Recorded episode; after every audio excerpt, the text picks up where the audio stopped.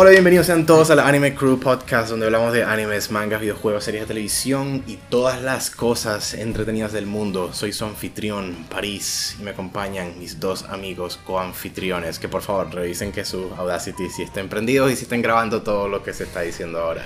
Mis dos amigos coanfitriones, uno es Miguel, saluda. Muy buenas, caballeros. Y el otro... No, jódete, hasta ahí llegaste. No, mentira, sí termina de decirlo. No. No, no, no, aquí presente. Y el otro es Roger, saluda. Hola, ¿qué tal? Sí, París, tranquilo, que yo mientras siempre grabamos, siempre estoy viendo la Audacity. Lo que pasa es que estoy, estoy en la Audacity y me dan vainas estúpidas de decir, oye, mira, un bolígrafo, voy a agarrarlo para quitarle la tapa. I, I relate, sí. ¿Sabes? Hay una vaina aquí que yo, que yo no nunca no, sino que yo no, me se me ocurrió nunca que existiría un aparato así, pero hay un aparato extraño que mi cuñado me enseñó y yo como, o sea, me enseñó, no lo vi en la mesa, y yo mierda, le preguntó qué es eso, y me dice, un reductor de estrés, y yo veo una, un, cubo con un pingazo, con un lado con botones, un lado con una vaina que gira, un lado con un switch, un lado con unas ah, vainas y tal. Y, yo, y yo no entiendo qué es esta mierda, y entonces él me dice, bueno, o sea, cuando, o sea, cuando tengas como ansiedad, agárralo. Y yo como que no entendía nada hasta que hubo un momento en que estaba un poco estresado por el trabajo. Simplemente agarré este cosa y empecé a juguetear con él. Marico, es la puta gloria. O sea, no puedo entender cómo una vaina tan como he vivido con, sin eso hasta ahora. Marisco, es genial, o sea, es como la vaina que uno siempre se la pasa como cuando está estresado, está ansioso, está haciendo todo. Y es como que te la pasas apretando algo, apretando, presionando algún botón o haciendo un tic nervioso de que estás golpeando algo. Y bueno, entonces este, este aparatico simplemente es que tiene, entre todos sus lados, tiene todas las vainas que tú podrías necesitar. Todos los distintos inputs sensoriales.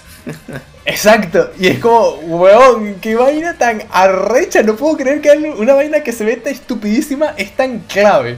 O sea, oh, porque no puede ser, weón. Entonces, ya, ahorita que mi, esto es de mi cuñado, pues yo no lo agarro, él lo, utiliza, me imagino. Pero ahora que él no está aquí por 10 días, esto va a ser puta gloria, ¿viste? Oh my god. Yeah, I get it, sí. Eso para, para mí es tan importante hasta el punto de que cuando yo hice mi sustentación de la tesis, todo el tiempo y lo hice tan a propósito antes de empezarlo. Yo sé que me va a poner nervioso. Y agarré un bolígrafo y durante toda la presentación estuve dándole al bolígrafo. No sé si se han escuchado ellos, pero bueno, si, si lo escucharon, lidien con eso. Es, es, por eso que yo de hecho me quedé pensando, después de que pasó toda la, la fama y la moda de los fidget spinners, que yo nunca, nunca, hasta el día de hoy, no he podido agarrar mis manos, uno de esos, Brutos, ¿qué tan buenos son esos en quitar estrés? No sé si alguno de ustedes lo ha usado. ¿Alguno de ustedes ha usado fidget spinners? Eh, he tenido, en mis manos he tenido algunos, pero, o sea, quizás es porque la gente que los utiliza eh, se acostumbró, pero mira, yo los tuve una vez en mis manos y no entendí el uso. No, no Quizás es porque necesito acostumbrarme. Exacto. No es como vi esto, lo tuve en mis manos y, y yo como que mierdación. O sea, ya entendí cómo funciona esto con solo tenerlo en mis manos. Tuve un de esa mierda de los spinners en mis manos por 7 minutos y lo devolví porque no entendía qué coño iba a hacer con él. Ya, pero, pero, o sea, sí lo lograste activar, por así decirlo, ¿no? O sea, sí, sí, sí, sí lo empecé a girar y lo tuve girando un rato. Ya, pero no hizo nada para ti, listo. a mí no me afectó en lo absoluto. Me imagino que hay otra gente que sí. Vale. Ah, pues yo. Pues sí, mucho tiempo sin darle. Y no voy a hacer la preludio de por qué no estábamos que hago cada tres episodios. Así que, let's go. Ha habido demasiadas cosas que, que ver recientemente. Y yo, de hecho, ahorita lo estaba pensando el otro día que he estado demasiado feliz viendo anime recientemente, como las últimas dos semanas. Eh, estoy viendo demasiados bangers, demasiadas cosas interesantes. Estoy reviendo dos vainas que vi antes que son buenísimas. Y ah, estoy en euforia, pues, en general. Con, con, animes reales. It's so good, man. Es tan bueno, vaina. Oh, God. Eh, ¿Sabes que hace poco, hablando de animes que son muy buenos y tal, o sea, yo cometí, no sé si un pecado o algo así, pero yo me terminé de ver Cowboy Vivo, pero lo terminé de ver mal. ¿Por qué? Porque yo. ¿Viste la película? Yo estuve. No, o sea, estuve. Yo empecé a verlo y me descargué los episodios y yo, como que vale, descargué hasta el 10 en ese momento porque todos los demás episodios estaban corruptos porque, bueno, no sé, algo pasó en. Algo pasó que todos los demás episodios estaban malísimos. Bueno, vi en este episodio 10. De a partir de ahí lo tuve on hold. O sea, no es que no me llamara la atención, pero me pareció súper chill. Me gustó todo lo que estaba viendo, pero no sé por qué no lo continué. Ah, por alguna vaina mía. Llego aquí y mi, cuñado y mi, hermana están viendo Cowboy. Pues ellos están viendo activamente Cowboy Vivo. Y entonces yo lo agarré, o sea, y entonces yo me, me dijeron como que mira, siéntate, que lo, terminaste. Y yo, no, no lo he terminado. Y es como que, bueno, no importa, son como episódicos. Y yo sí sé que son episódicos, sí. Ah, bueno. Entonces, dale, pa, pues continúa viéndolo. Vi a partir del episodio 20. O sea, me salté 10 episodios. y, y lo terminé. No. Sí, hay unos, claro, hay unos aquí allá que sí se te dan cosas para el final. Este, sí, sí debo admitir que ya yo me sabía el final de Cowboy Ya yo sabía lo que le pasaba a, a... Yo no, así que cuidadito, Wazowski. Muy bien, yo sé que pasan cosas. El episodio final. Yo sé, ah. Yo sé lo que pasa en el episodio final, porque hay páginas, o sea, en esta vaina de momentos... Es legendario, pues, ese final, ajá. Exacto, hay momentos más épicos del anime, videos de tantas cosas del, anime, momentos épicos, sad, este, tristes, reflexivos y huevonas, todo siempre que yo me vi esas mierdas, este, he visto que, que sí, ponen el cabo ese episodio, que spoiler de Cabo Vivo, pues entonces yo como que mira, ya yo me sabía ese final, entonces yo vamos a darle pues. Vamos a darle. Entonces, mi, hermana, mi hermana sí, sí lloró incluso con ese final. Y yo como que, ¿por qué ustedes no están llorando? O sea, mi, mi cuñado es como que, bueno, pero sí, está bien. Está... O sea, mi, mi, cuñado sí le, le, llamó, o sea, le dio el sentimiento. Y yo digo, bueno, ya yo me sabía el final, pues, porque ya yo sé, ya yo sé qué pasa. Mm. Obvio que es muy bueno. Es muy bueno, aunque... O sea, y ¿ah? me, me, o sea, me, gustó mucho. Sí pude, incluso es tan bueno este anime que yo, por muchas cosas que incluso me salté de 10 episodios, que, o sea, en algún momento me los voy a volver a ver. O sea, me los voy a ver. Pero, este. Yo digo como que, coño, o sea, en estos, en estos cuatro episodios, cinco episodios que vi, siento que conecté muchísimo con estos personajes. O sea, me llegaron mucho porque tienen, se notan que están muy bien desarrollados toditos. O sea, incluso este, el, carajito este que es el hacker, yo como que... Es, como, wow, qué genial eres. He es cool. He es cool, pues al final sí. Sí, es bien bueno. Y eso, aunque sí me interesaba, claro, creo que no sobre todo por la experiencia rara que tuviste al terminarlo, tal vez entonces no tienes como que todo el panorama y eso, pero obvio me, me interesa porque en habla general todo el mundo lo menciona y es algo así como que, ah, obviamente, Cowboy Vivo, obra, obra maestra. Es obviamente uno de los mejores animes, uno de los clásicos del anime, obvio, sí. Pero al mismo tiempo, yo he escuchado como en dos lugares ahí diferentes, como la hot take de que, hey, o sea, es bueno, pero tampoco así tanto que es como lo, número uno a que me ha dejado apegado a, la serie y eso. O sea, sí, más como que. ¿Cuándo salió Cowboy Vivo? Como lo. Vamos a hacer un, 90, un fast check. En los 90. Fast checking aquí. Este, Cowboy Vivo. Eh, me gustaría, es que me gustaría con. En 1998. Ahora quiero ver. quiero saber Full Metal Alchemist Brotherhood. Quiero saber cuándo salió Brotherhood. Brotherhood 2006, por ahí una cosa ¿no? No se puede comparar, entiendo. O sea, el asunto es que quizás para su época era de lo mejorcito que podría haber. Este, o sea, no sé por qué mi, mente, Exacto, o sea, no sé por qué en mi mente lo comparé con Brotherhood, pero es como que otro de los animes que dicen que es como las leyendas, las leyendas del anime como que los animes que tienes que ver sí o sí. Y yo pienso como que, a ver, me parece que Brotherhood es mucho mejor. Mm. Personalmente.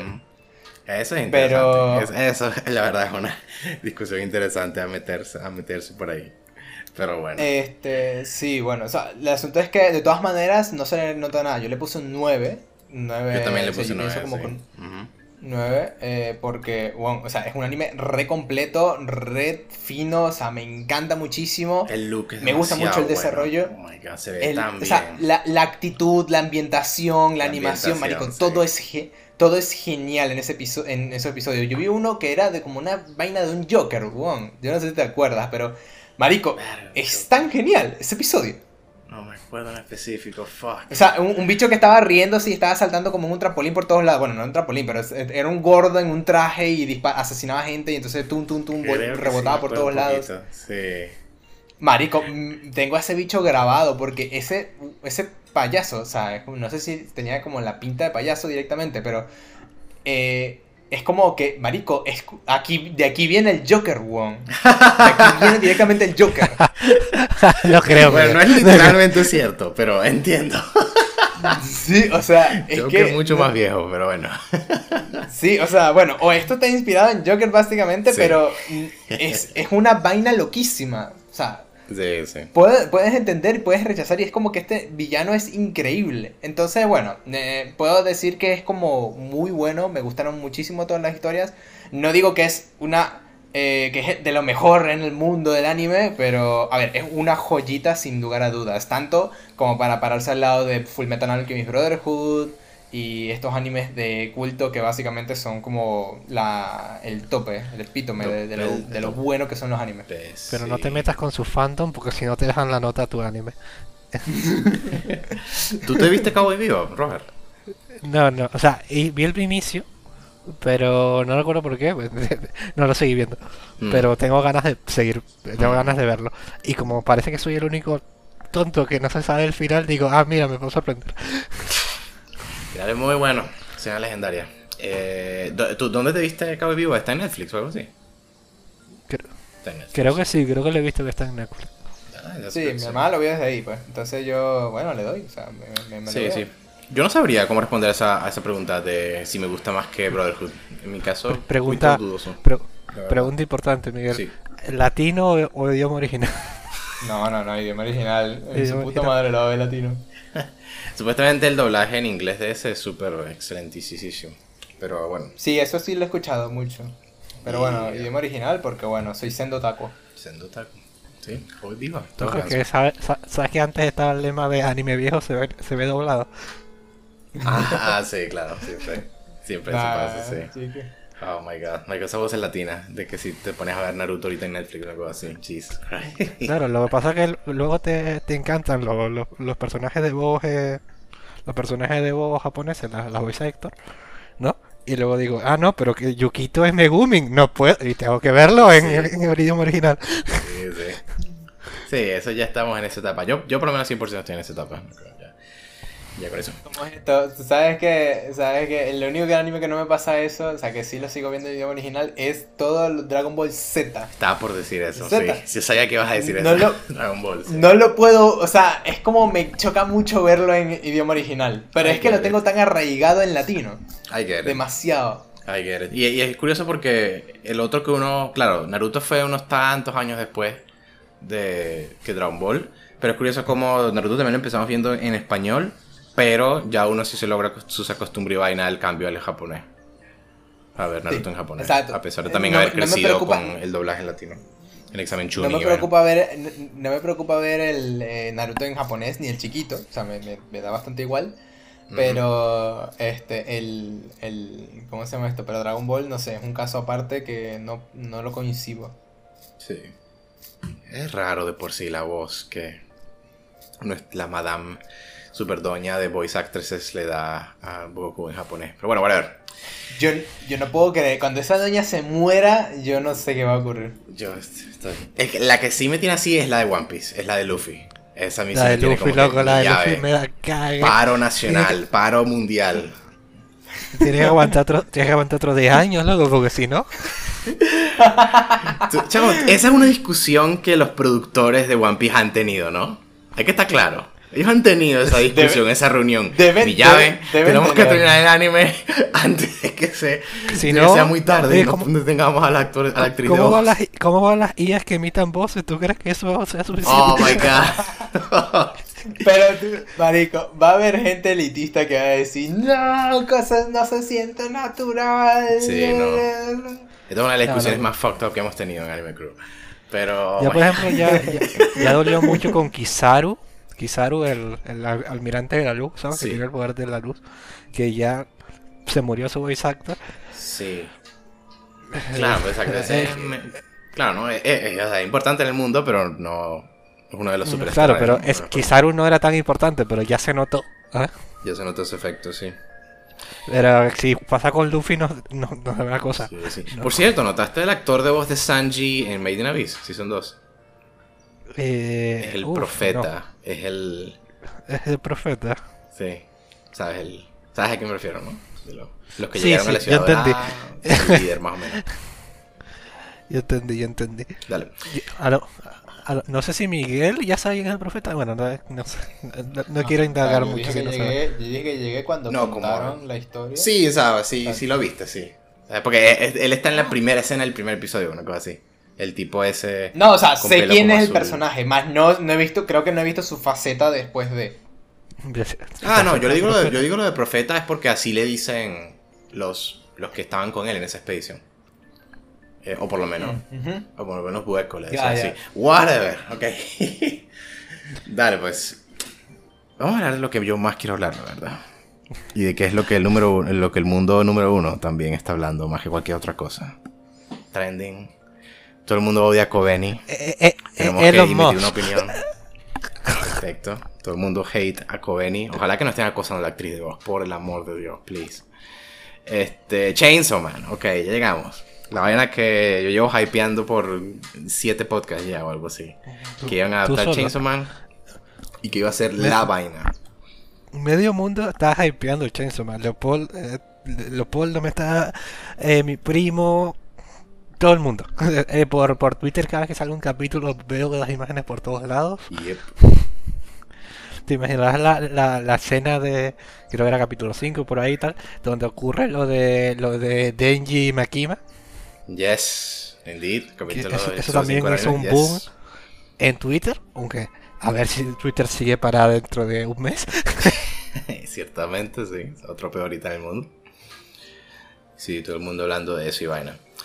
Sí, Chainsaw Man, sí, pero todo el mundo se está hablando. No sé si hasta ahora ha de hecho alcanzado la popularidad que yo aposté la casa que va a alcanzar.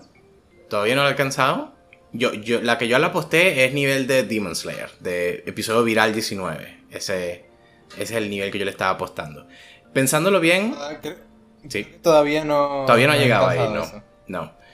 Y me estoy preocupando. Pero yo siempre estoy pensando de que yo creo que el inicio de Chainsaw Man es la parte más chill de todo el manga. ¿Qué te iba a decir? Yo no, yo no creo que la primera parte de Chainsaw Man vaya a agarrar un, un boom. Cuando dices primera parte, pues te refieres a como más o menos la historia que se va a cubrir en estos dos episodios, ¿te refieres? Que me imagino que es hasta el, el katana. Maybe. Sí, tal vez un poquitín más allá. Porque, oye, porque sale en el opening, porque a este ritmo yo... yo a, este ritmo, sí, sí, a este ritmo sí lo cubren a él, pero yo creo que a este ritmo no llegarían a Lady Bomba. You know.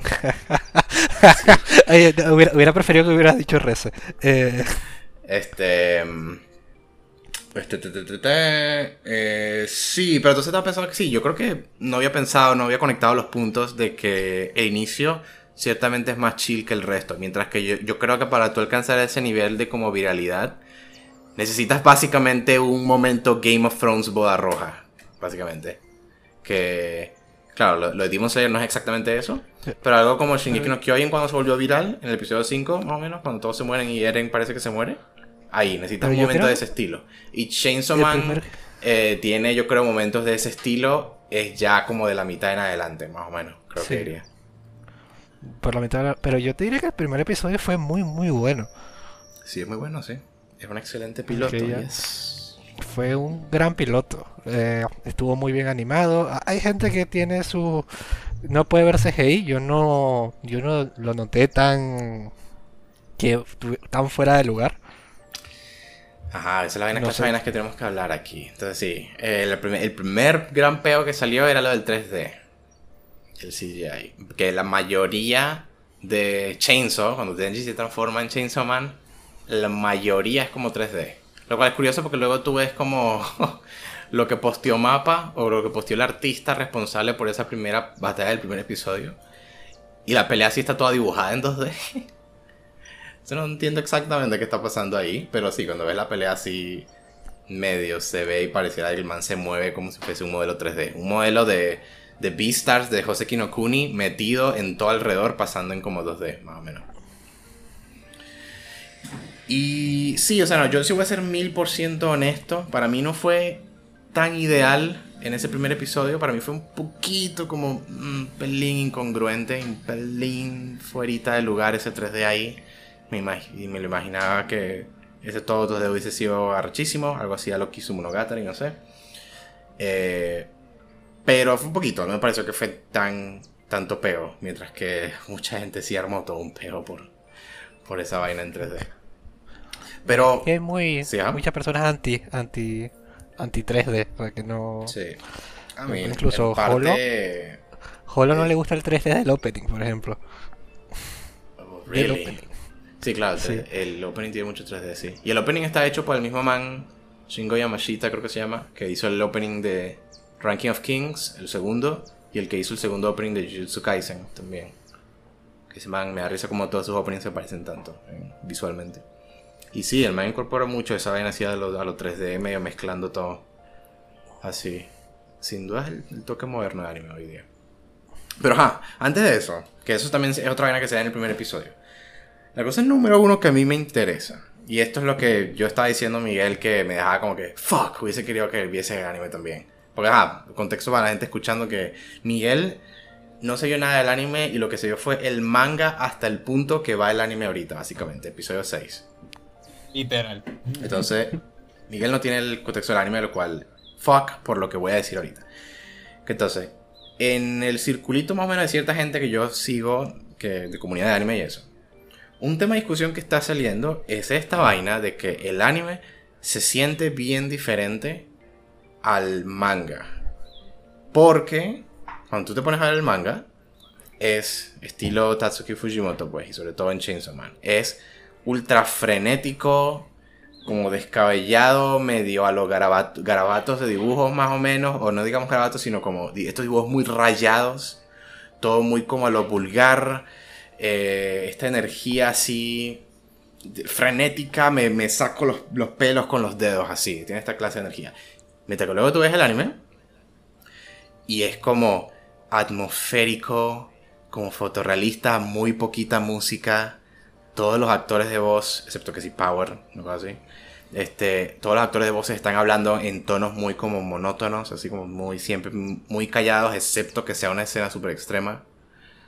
Eh, y los, los, diablos también, si hablan más como al estilo anime normal. Pero tú comparas como los actores de voz normalmente hablan en anime y lo comparas con cómo están hablando la mayoría de los personajes aquí en Chainsaw Man y pues se nota. Y es esta vaina, de que genera esta discusión de que en, en el anime no tiene esa misma energía que tiene el manga cuando estás leyendo, que todo es así todo descarbellado, punk y vaina. El anime le apunta más a este como fotorrealismo y vaina. Y yo de...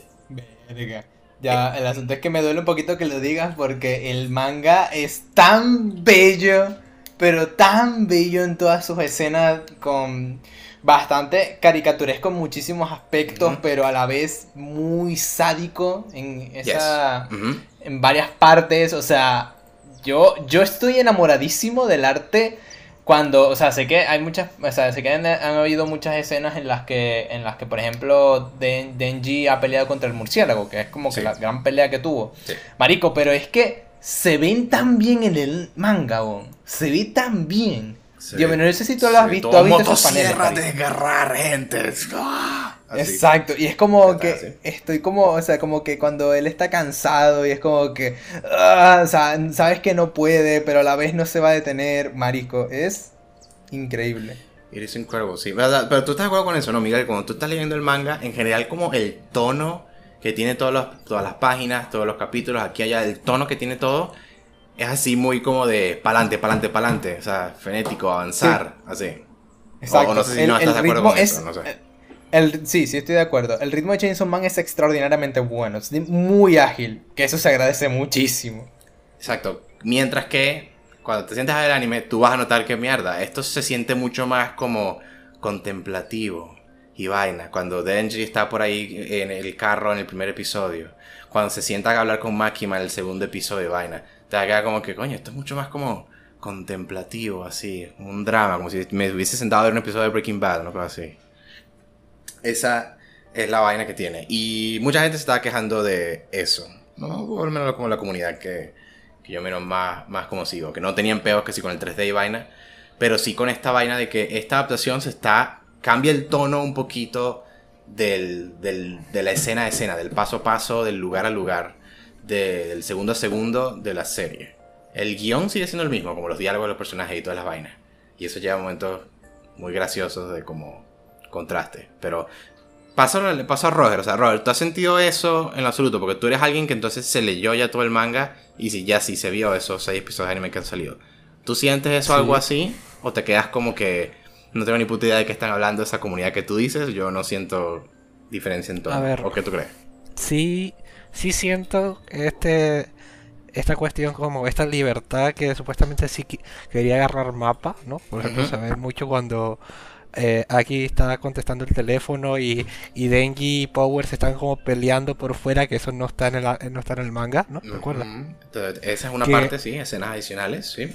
Que son estas escenas adicionales tal, que, están hechas precisamente como para contemplar, ¿no?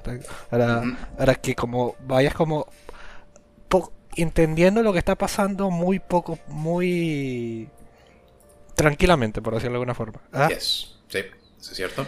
Eh, es decir, que no lo veo mal porque... Lo que pasa es que no me voy a meter con spoilers del manga tal. Porque lo que pasa es que yo, como mi experiencia, como yo me leí el manga en dos días, ¿no? Yo tenía un tenía mis dudas con Chainsaw Man era un, un poco la cuestión de los tiempos. ¿No? Ah, ¿en qué sentido? no entiendo a qué te refieres. Eh, el problema es que no quiero entrar en spoiler. Pero tiempos, ah, un problema con los tiempos. Eh, ¿Te refieres a, que a, lo rápido que avanza la historia? ¿Cómo? O sea, eh, es que sí, como precisamente como el manga me pareció como tan frenético, Fan frenético, sí, como te dices. A veces, a veces en muchos momentos cuando un personaje cambiaba de opinión o, de repente hacía algo que tú no te esperas, ¿no? Eh, en el manga me pasó un poco de que, oye, pero esto, esto no es como demasiado rápido. sí, dale, entiendo. Dale, dale. tan Aquí fast, no hay... tan rápido pacing que te quedas como atrás, te quedas como que siento que nos, nos saltamos unos pasos aquí. Exacto. En cambio, en el anime, con estas. Con esta expansión de estas. de estas escenas. Ahí es como yo veo como. Eh, precisamente este. Este estos lazos que se están creando entre Denji y Aki, entre Denji y Power, entre Denji, Denji, y Makima, ¿no? Que como que intentar como entender como apreciar más estas escenas. ¿no? Sí. Entonces, a, mí me viene, a mí en particular me viene bien, porque eso era justamente lo que quería examinar, ¿no? El tempo en, en Chainsaw. Sí, exacto, porque entonces... Y eso a mí... Ah, eh, no, yo creo que la, no sé qué tanto estoy articulando, lo mucho que me interesa este, este tema, porque es que... Si entonces luego la gente comenzó a señalar eso y luego hubo gente que vio básicamente entrevistas con el director de este anime man que, este, que le fue encargado de dirigir toda esta producción y toda esta vaina.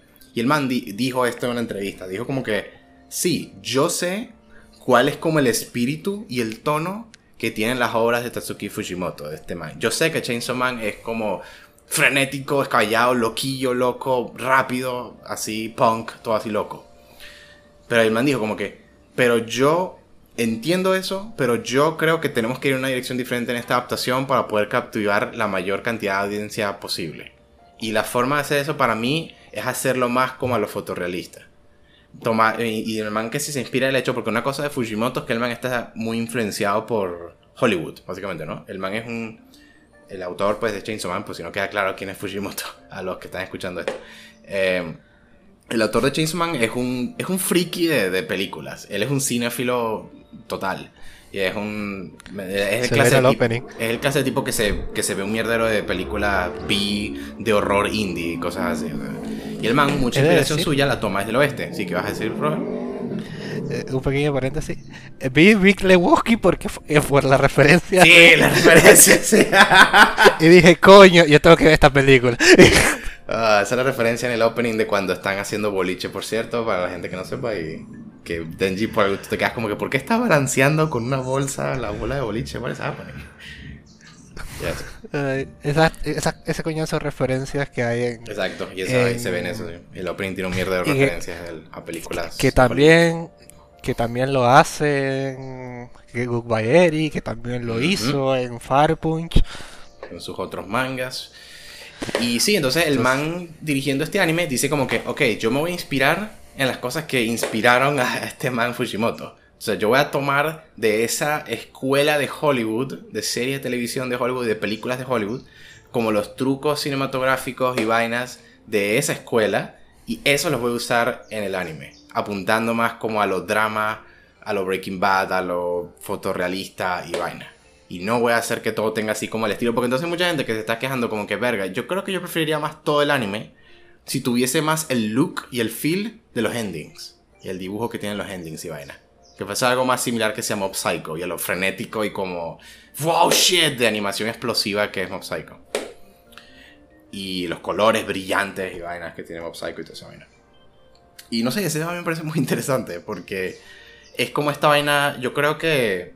Y ustedes digan si, si están de acuerdo con esto y no. En el anime, en aquí la comunidad, yo creo que se ha desarrollado esta idea de, no, nosotros queremos que las adaptaciones de mangas y vainas sean lo más fiel posible a los mangas y a las novelas ligeras y eso. ¿Ustedes en general están de acuerdo con eso? ¿Sí o no? Eh, te, diré que si el anime de Boch de, de Rock fuera eh, calcado al manga, no estaría teniendo el éxito que tiene. That is correct.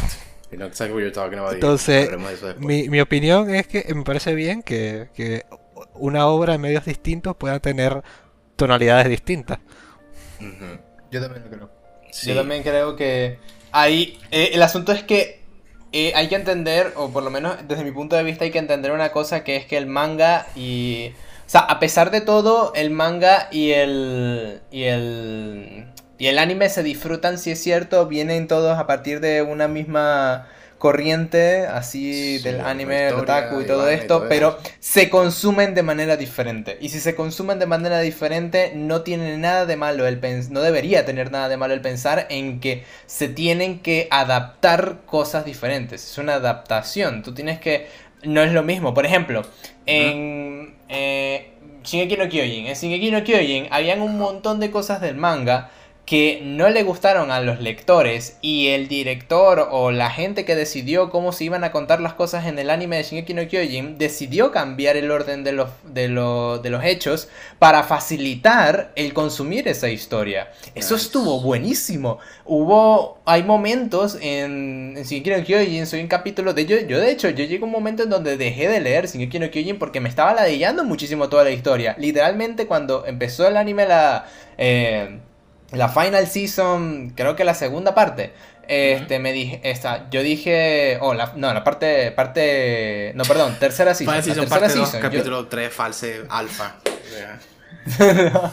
este, o sea, cuando estuvo en la, en la season 3, yo me dije, verga, que ya se viene en un momento donde es muy ladilla, pero realmente se saltaron cosas que yo realmente, yo pensé en un momento, coño, se están saltando como escenas de diálogo y vainas así.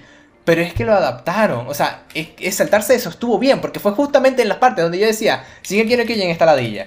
Y se lo la saltaron precisamente por eso. O sea, porque quisieron adaptarlo para que la mayoría, la mayoría de todo este público pudiesen consumirlo de una manera más sencilla. Sí es cierto que los, digamos, no sé si los puristas del manga quizás no les guste. Pero, a ver, el asunto es que lo están haciendo para un medio que lo consume de manera diferente. No lo puedes hacer igual. Así de simple. Yes, sí. Y digamos que este, esta adaptación aquí con Chainsaw Man es como probablemente la número uno que más me ha hecho ver eso y confrontar eso, sí. Esta idea de que, sí, o sea, para que la vaina sea interesante y para que la vaina se sienta que tiene pasión, la adaptación, el creador tiene que meter cosas que le interesan y sacar las cosas que no le interesan, por así decirlo. Para que digamos si se sienta algo. Porque lo gracioso es que luego también al mismo tiempo es una tangente total, ¿no? Pero vi como esta película en HBO Max que era una adaptación de un cómic americano. Y la cosa es que es una adaptación como al pie de la letra, al caletre, todito sentido del cómic original. Y se siente tan como de ver.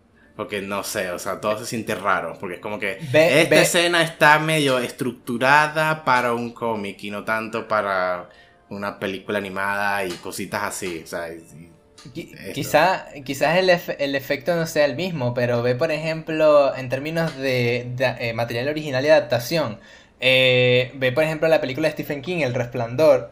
eh, esto fue, hubo un director que hizo la película y esa está muy bien, está con Jack Nicholson, está con todos estos actores y tal, pero a Stephen King no le gustó esa película. Y entonces él decidió hacer la suya propia, su propia adaptación.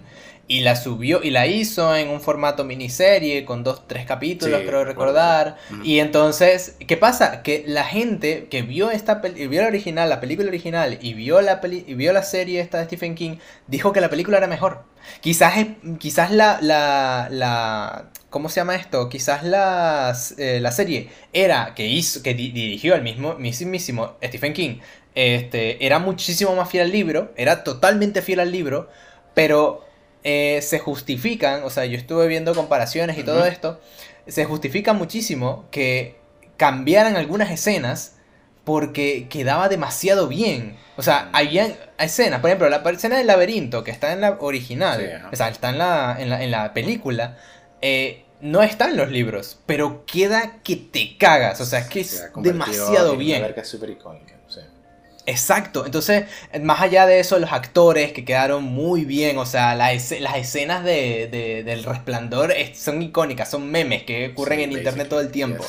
Entonces, hicieron cátedra en el, en, el cine, hicieron cátedra en el, en el, ambiente de terror. O sea, esa gente, o sea, supo cómo adaptar un material al cine. Entonces, evidentemente, pues o sea, no. Ah, en cambio, el autor original, que está. El contenido que está hecho para consumirse en el libro no salió tan bien. Eh, llevado a, a, la pantalla. A, llevado a una pantalla. Porque quizás no calza bien. O sea, no calza bien. Hay algunas cosas que no calzan. Sí.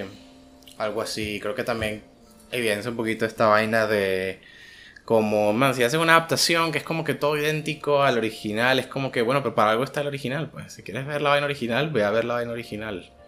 Un poquito, creo que eso. Y eh, la forma de agregarle valor a la vaina es entonces sí hacer eso de agregar y quitar cosas. Y claro, eso puede salir mal, puedes quitar las cosas que no son y agregar cosas que no son y por ahí como que puede salir un peo, obviamente eso es lo que pasa, pero no sé, era un tema que me interesaba mucho teniendo en la mente como este conflicto de que si era una, fue una buena idea tomar este manga tan definido por su tono tan descabellado y loco y aplicarla así bajo este lens de realismo y Hollywood drama, prestige, drama de prestigio y vaina.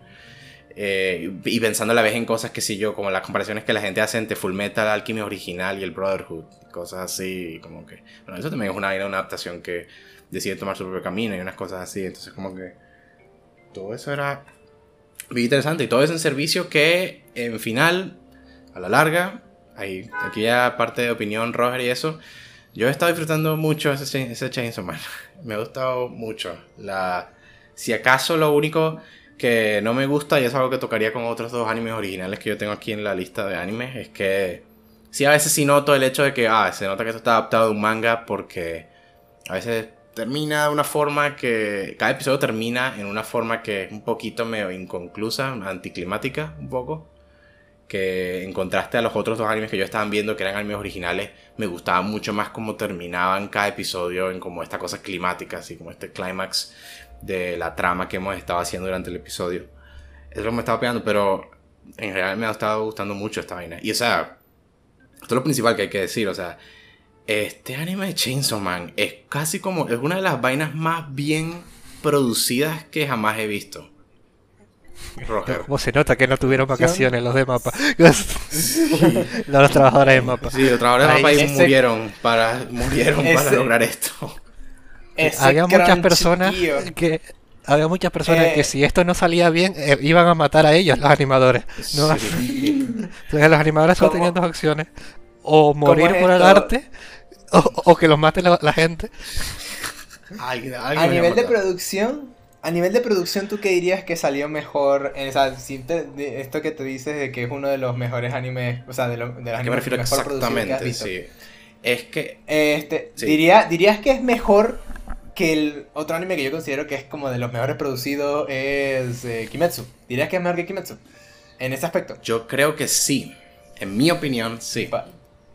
Claro, eso ahí entra un peo de un peo de opinión personal de qué tanto te gusta como ese retoque. Porque en general lo que Ufotable hace, lo que Ufotable hace es que ellos tienen esta super tecnología super pro de post digitalizar, o ¿sabes? ¿No? Ponen todos los, los gradientes de colores super pros y partículas y luz y ellos hacen estas vainas que retocan el anime de una forma que queda súper perfecto.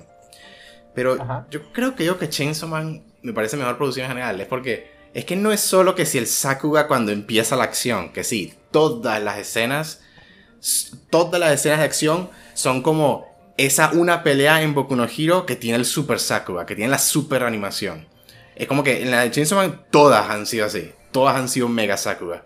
Pero la cosa es que también en todo pequeño detallito de cómo los personajes se mueven, el gesto que hace esta persona con su rostro, la forma en la que mueve la mano por encima del rostro de Denji, la cosa aquí, el movimiento del pelo y vaina, en todos los detallitos es como que rebosante de animación. Casi nada es como una imagen solo como estática o algo así de boca moviéndose y vaina. Eso es lo que a mí más destaca, es eso, esos momentos entre medio donde solo son que si personajes hablando y ya que se vuelve como mucho más como que, verga, estoy notando estas cosas de como que, ah, sé cómo te estás sintiendo ahí, por ese pequeño como forma en la que volteaste tus ojos hacia la izquierda cuando esta persona dijo esto. Y luego esta persona en la forma en la que está, se está como que arrimando en su silla, ah, puedo notar que te estás como que poniendo nervioso, o cosas así. Estar súper relleno de esos detalles, que detalles así Demon Slayer no tiene. Yo recuerdo que si en las escenas de diálogo y vainas en Demon Slayer, en Kimetsu no Yaiba, pues son mucho más medio normales, pues. Explotan luego cuando tocan las distintas vainas de acción y eso, ahí explota la millón. Pero en esta vaina de Chainsaw Man es como en todos los diálogos, en todo el segundo de la serie, es como que se vuelve demente de detalles. Tiene sus detalles, sus detalles que aporta. Sí, no, o sea, es de verdad increíble, o sea, es increíble. Yo creo que para mí el único otro que se le acerca y que yo probablemente en general yo creo que puede que me guste más porque para mí toma provecho, mejor provecho del medio del anime, de lo que solamente puedes hacer en anime versus lo que tal vez puedes hacer en live action, es Mob Psycho. Solo lo compararía con lo buena que es la producción de Mob Psycho. Porque Mob Psycho, Season 2, Season 3 y vaina. Em, o sea, porque Mob Psycho también tiene eso de que tiene el Super Sakuga cuando empieza la acción y vaina. Pero también tiene ah, que sí. esta animación súper expresiva que hace que todo chiste sea mil veces más gracioso y cosas así, vaina. Los personajes como, como sí, eso es y toda esta vaina. Eh, solo lo compararía como Psycho, en mi opinión. Y yo Psycho yo ya creía, si son dos por lo menos, pues, la que vi. Eh, a mí me pareció como que este es el mejor anime como en cuanto a producción que yo jamás he visto. Me parece la mejor producción televisiva de anime que jamás he visto. Mob Psycho Season 2. Y Chainsaw Man para mí ahora está en esa discusión. O sea, me, me arisco. En cuanto a producción y vainas y eso. Sí, sí. Yo considero también que, o sea, bueno, en caso de Psycho, porque de Chainsaw Man todavía no, lo, no le he dado la oportunidad. Sí, Lamentable, lamentablemente yo no me, no me considero que pueda aportar mucho a esto porque me considero bastante, eh, ¿cómo decirlo así? Elitista. No, ignorante en cuanto a los temas de producción y las cosas. Yo, yo solamente sé mirar guion. no, no, a tema de producción, generalmente en temas de producción a no ser que destaque mucho o se note mucho. Por ejemplo, imagínate que recuerdo cuando París me dijo sobre la música del Dangarompa, Dangarompa Mirai, y yo como que... Mirai, no, el, el de... El, pasado, Despair. Sí, sí, el Despair, no, el No, no, si era Mirai, si era Mirai, si era, Mirai. Eh, la música del Dangarompa de Mirai no pega nada y yo como que, verga, no sé. entiendo, entiendo. Me recuerda. Hablemos de lo que sí es entonces, y aquí sí Miguel entonces puede aportar. Ajá, la historia, lo que ha pasado hasta ahora en estos seis episodios. Te marico ha sido... Ah, no puedo, Denji es increíble lo mucho que me ha gustado, de verdad. Denji es mi personaje favorito. sí, yo creo que también lo es, lo cual es... Oh, ah, es como sorprendente. Porque yo creo que en general yo he estado más en una onda de que no me gusten esos personajes un poquito a lo Ah, medio a los antihéroes más o menos, que es lo que más o menos Denji es, ¿no? Como que está como que todo yo te masacro a toda esta gente con tal de tocar las tetas. ¡Let's go! Y eso sí. ¿Sabes qué? Muy graciosa. Se armó una polémica en mi círculo de anime de Twitter. De. Porque hubo un momento donde se comparaba a Denji con Mineta. A la verga, sí. ¿Ah? Lo mencionó lo Y eso explotó muy feo, porque a mucha gente eh, porque es una, me parece una pregunta bastante válida. Si, ¿Por qué a Denji se lo dejan pasar o por qué con Denji no hay una Denji no parece asqueroso y Mineta sí. Yes. Me parece una pregunta bastante válida, pero... Mi opinión fácil, pero si la pregunta sí es válida, sí.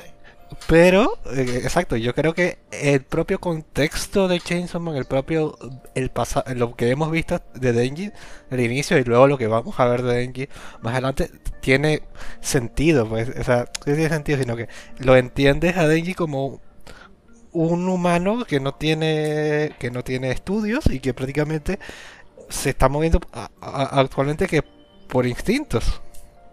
Por instinto, sí, no por haber vivido una vida donde no ha vivido ningún lujo, básicamente.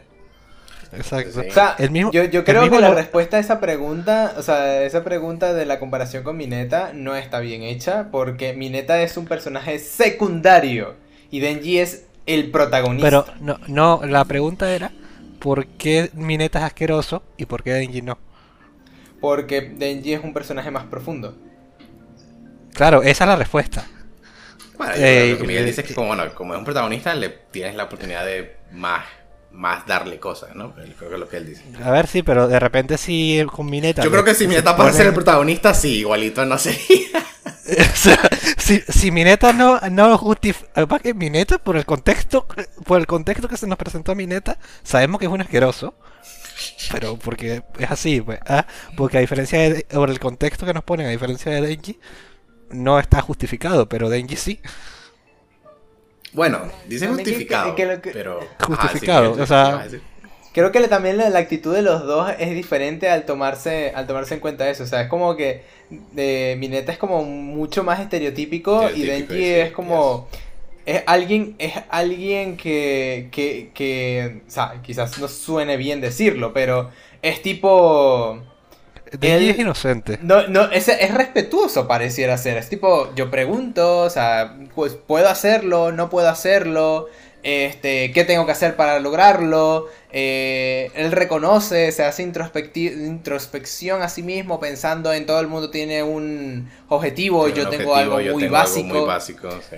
Exacto, este, está empezando a conocer muchísimas cosas. Eh, Denji viene de un basurero, una vida que le fue arrebatada, este, en que le fueron arrebatadas muchísimas placeres de la vida.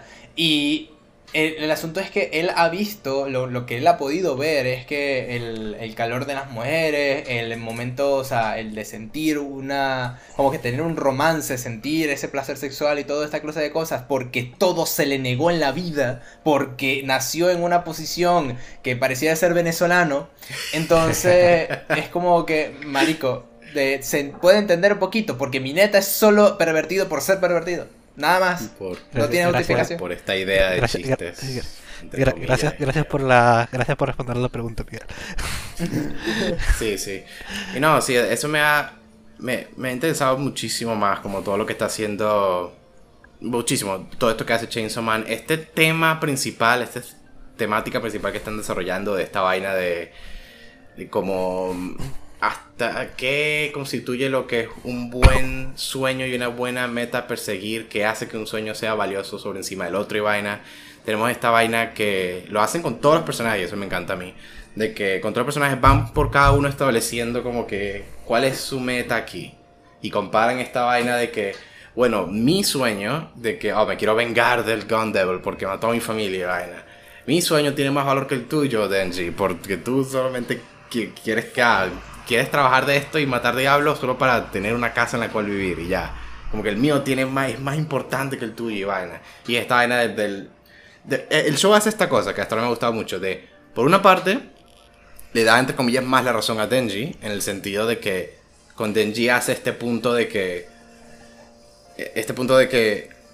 O sea, no, o sea, para mí esto es tan valioso como lo que es para ti tu vaina de venganza porque para mí no he tenido nada hasta ahora. Y el que el tener lo que aunque sea esto yo puedo apreciar mejor que nadie lo lo como es lo privilegiado que soy por solamente tener un buen pan que comer cada día. Entonces yo eso para mí es tan valioso como lo sería toda tu vaina de vaina. Y tú no estás en ninguna posición para decirme que lo tuyo es más importante que esto que yo quiero hacer. De por una parte dice eso y eso es súper como wow wow qué buena observación. Pero entonces luego al mismo tiempo Máquina entra a la picture y te quedas muy claramente como que, Oh, o sea, Denji está en esta situación porque alguien lo está exploiting, lo está, está aprovechándose de que él no tiene nada y no viene de nada para, digamos, hacer que se vuelva como que su perro que haga lo que él quiera y digamos que está como empujándole en esa dirección de, hey, sigue haciendo, digamos, lo que yo te voy diciendo y te doy este pan y te doy una mujer con la cual abrazarte y lo que sea. Y eso, es, todo eso está bien, ¿no? Eso es todo lo que tú necesitas. Y eso es como que, eso es un problema, pues. claramente lo presentan como algo tóxico, pues. Y el anime es muy bueno. Lo, curioso es que sí, para el espectador lo ve como algo tóxico, pero Denki lo ve como algo genial. Yes, y eso es... ¿Ah? Y es ah. como que, oh Dios mío, y así funciona el control. Exactamente, sí, o sea, y es tan perfecto como establecen esta vaina y tú, tú, por la forma en la que presentan a Makima y todo, tú inmediatamente te quedas como que, oh, esta, esta mujer es un problema. Sea, esto, no es bueno para ti, Denji, sal corriendo. Pero al mismo tiempo por el Bello príncipe, lárgate de ahí. eh, eh, ah, ¿Sabes qué? Justamente, hablando justamente del tema de los sueños, la cosa tal, me gusta mucho cómo ese tema, a lo que luego vuelven a él, evidentemente lo que tú estás hablando es cuando vuelven a él y se compara los sueños, ¿no? Pero el primer capítulo trata muy bien ese tema.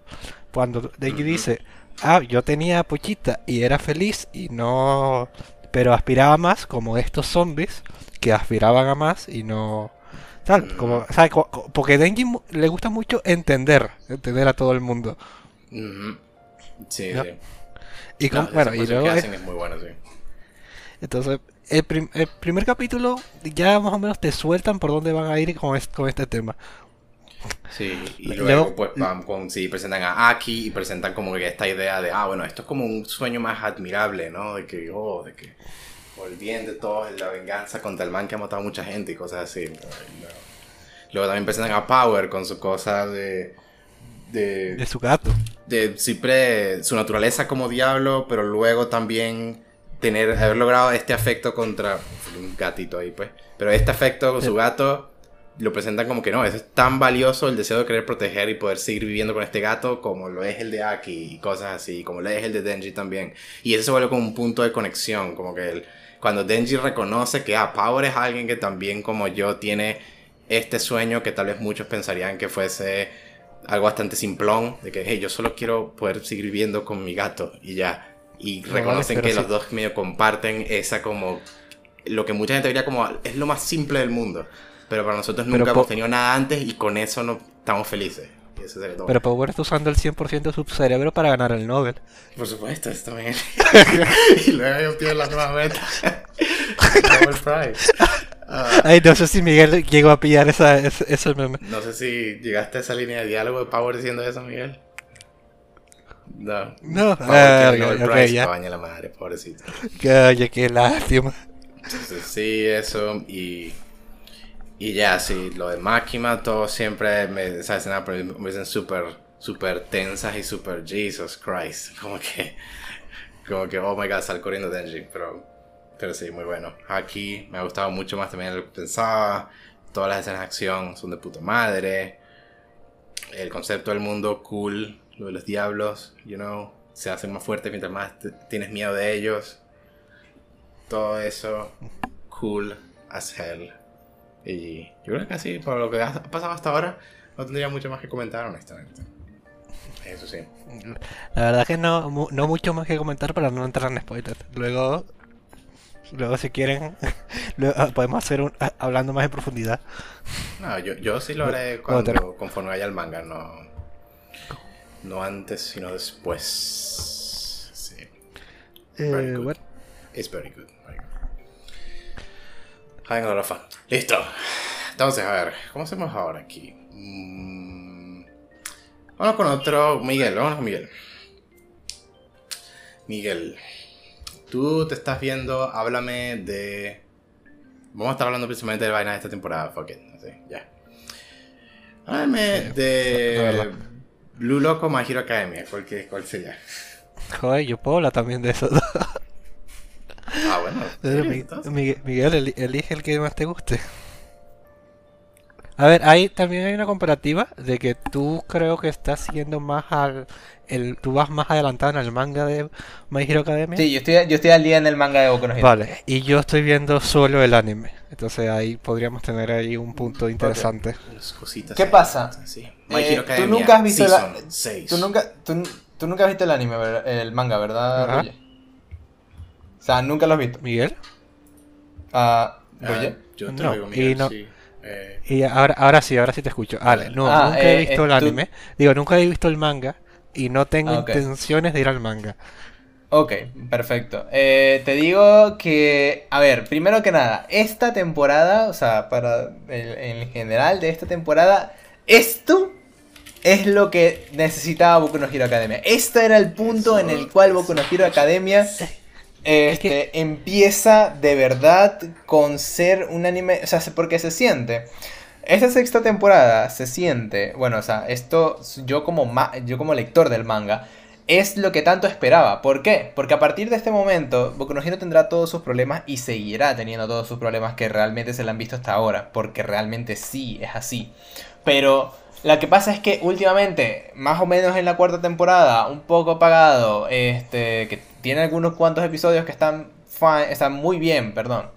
Pero este, luego está la quinta temporada, que tenemos, eh, qué sé yo, cuartos, quintos de, la, de, la, de toda la temporada eran una mierda y solamente valía la pena los últimos cuatro episodios. Quiero parar un momento ahí, porque te puedo decir por, eh, por mí, por Holo y por mucha gente con la que he hablado, eh, la quinta temporada hizo que muchos de ellos no, no, estén iniciando la sexta temporada, porque la quinta temporada de Boku no Hero fue tan fría, fue tan mala, no, no mala a nivel de que, oh, fue horrible, sino que a nivel de Boku no Hero, que Boku no Hero no mínimamente tenía un mínimo estándar y es que la quinta temporada era, era una media muy anime genérico. Exacto. Ese, ese digo yo que ha sido uno de los peores errores, pero es porque todo esto se supone que, o sea, la quinta temporada tiene unos arcos, pero que eran de la puta mierda. O sea, porque era mucho seteo. Todo en la quinta temporada era puro seteo, puro seteo. O sea, era muy genérico. Estaban ocurriendo cosas interesantes de fondo, pero a ver, eso era. Solo era una mierdita del episodio porque era de lo de Hawks que estaba metiéndose con esta liga de los villanos y todo esto que solamente estaban seteando. Estos capítulos también fueron así en el manga, fueron un fastidio completamente. Y Boku no Hero es un. Eh, es un. Eh, una adaptación muy fiel a su manga. En la mayoría de todas las cosas. Y es como. Mm, a veces para eh, mal, en mi opinión, pero bueno. Sí, o sea, a veces para mal, no, no te voy a mentir. Pero lo que pasa es que este, es lo que pasa es que al llegar esta temporada, sí es cierto de que la quinta fue una mierda, pero es precisamente lo importante en esta sexta, que sientes que todo valió la pena. Porque todo está muy bien seteado. O sea, los personajes están bien seteados. Saben de sabes de dónde salieron todos estos héroes. Sabes de dónde están metiendo a, las personas aquí. Sabes un poco por qué todos están en esta posición. Sabes muy bien. Y no nada ha sido tirado de la nada. Porque esta sexta temporada no va a hacer que la quinta sea buena en lo absoluto. Pero entiendes por qué fue así y ahora sabes que pasó un periodo de mierda, que fue demasiado largo, pero que todo era necesario para justificar que la sexta no te entrara todo de lleno así de culo. Que hubiesen podido resumir la quinta y hubiesen logrado un resultado igual o mejor, eh, también estoy de acuerdo con esa, con esa afirmación. Si la quinta hubiera sido un anime de dos episodios, hubiera sido, mira, maravillosísimo. O sea, mm. perfectamente. Este yo digo que la sexta temporada de Boku no Hero es está empezando a ser lo que realmente nosotros queremos de Boku no Hero. O sea, es la, la es la temporada en donde realmente toda la trama, porque tú sentías que en la quinta temporada la trama se había como estancado, o sea, no estaba yendo para ningún lado, estaban presentando temas, personas de la clase B, eh, estaban yendo de los héroes de un lado para otro, de Kuikachan y Todoroki yendo así, entrenando sus poderes, pero sentías realmente que no estaba avanzando nada, o sea, tú no te sentías estancado. Aquí todo revienta, porque no tienen que hacer seteo de nada, no tienen que hacer todo, ya está seteado, ahora se está desarrollando toda la historia. Y por lo tanto, aquí ya te están presentando los conflictos en los cuales viene la, la, sexta temporada, los villanos ya sabes de dónde vienen, los villanos ya sabes qué poderes tienen, los villanos ya sabes que todo esto, y por lo tanto ya no te, este, te sorprende ahora todo el desarrollo de toda esta mierda. Y eso es lo que más me gusta de esta sexta temporada. Yo sabía que la sexta temporada era la que iba a valer la pena, la quinta no, pero es muy buena, es muy buena. O sea, me está gustando muchísimo, porque tú estás al día, ¿no, Roger? En el, en el anime, claro. En el anime, exacto. Este, eh, yo no he visto el episodio de hoy, por cierto, pero... Shigaraki, vale. Shigaraki. Shigaraki Shigaraki es, o sea, todas las escenas de destrucción, todas las escenas de poder, todo el momento de enterarte de todo lo que está pasando. Shigaraki, que, bueno, eh, París, no te importan spoilers. A mí no me importan, pero sí alerta a la gente del podcast. Bueno, alerta, problemas, spoilers de Boku no Hero Academia Season 6 hasta el episodio, creo que no sé si es el 7, 8. Ya te lo eh, confirmo en un momentico. Episodio 8. 8, vale. Este, hasta el episodio 8. Muy bien, entonces, Shigaraki que ahora le han pasado el poder del All for One. Ya nos habíamos enterado de que Shigaraki estaba entrenando sus su quirk para poder ser más fuerte y de repente nos están presentando ahora que le han metido el poder del All for One. O sea, es una vaina que es increíble. Y en ver empezando a todos los héroes empezar a morir, porque hay muchísimos héroes, evidentemente. Y bueno, todavía no ha muerto ninguno. Pero ya, ya me estoy viendo el camino. No, murió ninguno, no ha muerto ninguno importante, pero por lo menos este de la, de la cuarta posición, ah. el, el, el, Shield, el que puede crear escudos, por ejemplo. Este, su muerte la de recalcaron muchísimo y en el manga también estaba así de bien recalcada. Este. Y que salvó a Erasehead. O sea, al, sensei este del Kakashi de lo, de esto de Bakugo y Deku. Este. Y básicamente, o sea, todo esto. O sea, el peligro es real. El peligro y lo que se va a venir en el futuro también es muy cierto y muy, muy, muy fuerte. O sea, aquí es un conflicto que va a traer consecuencias porque toda guerra trae consecuencias, tanto positivas como negativas. Y ya ve, es muy muy fuerte. Me gusta mucho por dónde van las cosas, me gusta mucho lo que están adaptando hasta ahora y cómo lo están haciendo. Me gusta mucho la música, los tiempos, las escenas, el dibujo, todo. Esta sexta temporada a mí me está gustando. Es lo que yo siento que la única razón por la cual la gente tiene que volver a Boku no Hero Academia es esta season 6. Literalmente hacerte un hacerte un resumen, boludo, de las de la quinta en donde vas a, tu a, trabajosresumidos.com, te, te ves todo el resumen de la quinta y listo, vete a la sexta. Tengo, tengo unas preguntas, sobre todo para ti que eres de alguien del manga. Eh, por cómo está estructurada esta sexta temporada, para mí sería, para mí sería, por lo menos desde el punto de vista que tengo hasta ahora, repito, ocho capítulos de, manga. Eh, para mí esto tiene toda la pinta de arco final. No. Eh, eh, porque tiene toda la pinta, sí, pero desgraciadamente quizás sea un spoiler, ¿no? O sea, decirte no, no, es el arco final. A, mí no me, a mí no me importa, pero... Ajá, bueno, pero el asunto es, no es el arco final. Eh, hay un momento, de hecho, en Boku no Hero, en donde hay un salto de tiempo, step forward, este, de unos... Un time, skip, esa es la palabra, gracias este, de unos meses y viene justo después de esta guerra. ¿La van a tocar en, la, este, en esta temporada? O sea, si la temporada es de veintipico episodios, sí, sí lo van a tocar.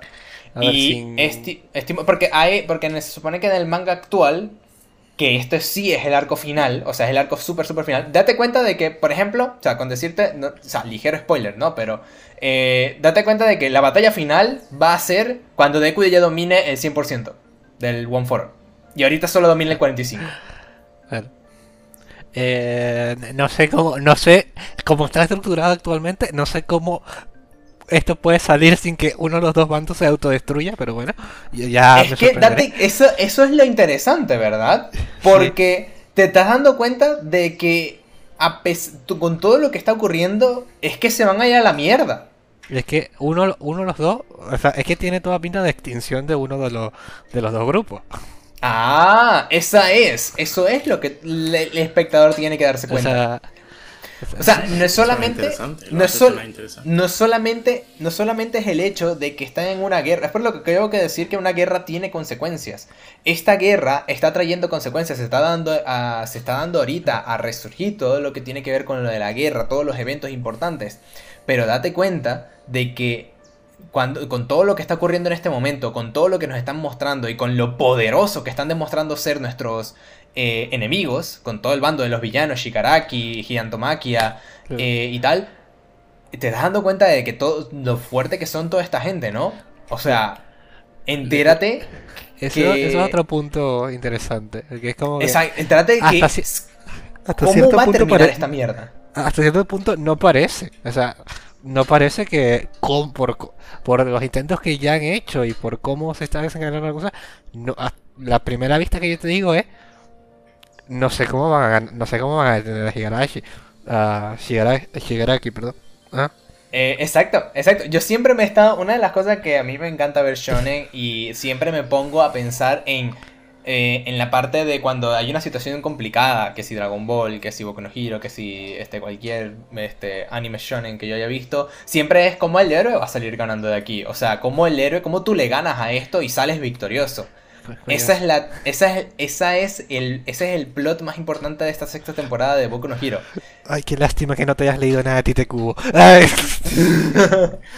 qué pena que no te viste Fairy Tail, eh, Miguel, que Fairy Tail, verga, yo... te quedas en cada, te, temporada, cada eh, como que verga, despertaron a la vaina que va a terminar el mundo, verga, ¿cómo van a ganar los protagonistas? Verga. En cero, loco. Oración cero, verga, son los más fuertes del mundo y vaina. No, habían dicho en la sesión pasada que estos eran los más fuertes del mundo, pero no, estos son ahora los más fuertes del mundo, ¿sabes? Ah, ya, no puedo. Sorry, no puedo evitarlo. Ay, puto Mashima. Ay, puto Mashima. Sí, por lo tanto, por lo tanto, es lo que tú te estás dando cuenta en este momento y lo que se tienen que dar cuenta muchísimo los espectadores es que aún cuando si en algún caso, resquicio de posibilidades, terminan ganando los héroes, ¿cómo coño van a terminar ganando? O sea, ¿bajo qué condiciones? bajo la condición de que... De que... Ve que se han muerto, o sea, yo te diría que con el episodio este donde llegará que activa el deterioro, que se empezó a extender como por, no sé, 80 kilómetros por la redonda, una cosa así, este, date cuenta de que se murieron como bastante el 50%, bueno, no sé el 50%, pero un poco menos del 50% de todos los héroes. Porque vaya por Dios que muchos no sabían volar. qué, qué pelado vale. Van a ser superhéroes y no saben volar. Sí, ¿verdad? Sí, ¿verdad? Qué tontos. Qué tontos. ¿Verdad? Batman, hijo de puta. Una mierda. oh, eh, Miguel, me gusta. Suenas demasiado feliz y hype. Es que, es, que, es, muy impresionante. A mí me da mucho hype esta temporada. Es el, es el momento Fénix de Boku no Hero. Es el momento de. Oigan, chicos, parece que Boku no Hero sí vale la pena. Coño, sí, exacto. Porque yo, pana, que estaba como que verga. Después de lo demasiado que me encantó Season 2 y el inicio de Season 3 y eso, que hasta ahí es donde yo me quedé Luego de haber escuchado la total como antipatía y como de Season 5 y pling, hacia el final de Season 4 también. Yo me había quedado como que, no, de pana que se fue a la mierda, Yo, sí, yo, diría que el final de Season 4, yo diría que el final de Season 4 estuvo bien, digo que la mitad de Season 4 estuvo medio me, pero... Sería eso entonces. Y anime, anime genérico bastante, pero en la quinta lo destruyó completo, pero era todo, es en la quinta, digamos, podríamos decir que se sacrificó para poder hacer que la sexta funcionase de la mejor forma posible. Porque yo creo que no, no hay nada mejor que... O sea, no hay nada mejor que pensar en que Shigaraki despertó con todos los poderes del All for One. Con... Este... Empezando a adaptarse a sus poderes. Eh, enfrentándose a los héroes. Los héroes están vueltos mierda. Los héroes este, Deku solo domina el 45% del One for All, que no es suficiente para derrotar a Shigaraki, en lo absoluto. Y este, están todos los héroes puestos mierda. La única opción que por la que están ganando es porque Eraserhead, quien es el, sensei de esto, de Bakugo y Deku y toda su clase, está borrando los poderes de. Está borrando con su mirada los poderes de All for One por la única razón. O sea, de, que. Y así no los puede usar. Pero aún este así. Shigaraki. aún así, Shigaraki está. Eh, eh, eh, le aumentaron su fuerza física tanto que llega a compararse al de All Might, quien era el héroe más fuerte físicamente. O sea, bustearon que jode a, a llevar aquí París. Entonces, a un nivel absurdo. Ah, a un nivel muy absurdo. Yo lo principal que he visto de esta season entonces han sido estos distintos clips de Sakuga y fotocapturas y vainas de toda esa escena de acción que está ocurriendo y lo que sea. Y sí, yo a Shigaraki es el, Shigaraki es el que sigo viendo una y otra y otra y otra vez. Y yo, me, y yo siempre me quedo como que, este tipo se ve como que es rotísimo. y date, apocalipsis. Este no hay nada mejor que pensar en que todo eso está ocurriendo y que apenas van por el episodio 8 de Imagínate 24. That sounds very interesting. Sí, se me que tiene mucho lugar hacia donde ir eso. ¿Dirías que este momento es como el equivalente, el equivalente de Hero Academia de que si lo de Pain en Naruto? Como que tiene ese mismo Yo diría, diría, diría que tiene, diría que tiene toda, toda, toda esa pinta, literalmente. te diría ese momento en la serie. Yo te, diría, eh, este, París, salvando obviamente las distancias, porque no se puede comparar en lo absoluto, pero este momento, esta escena, este, esta parte del arco de, de, esta parte del arco de Boku no Hero es lo que sería en equivalente a las hormigas quimeras en el Hunter x Hunter. Sí. ¿Cómo te atreves a hacer la comparación? No, no, bueno, es que está sucediendo un coñazo de vaina. Está, está prácticamente el, la sociedad puesta que sin peligro. La verdad es que. Listo. No lo veo tan mal, ¿eh? Ahora me voy a salir del podcast para irme a ver Season 6 de Hero Academia. Listo.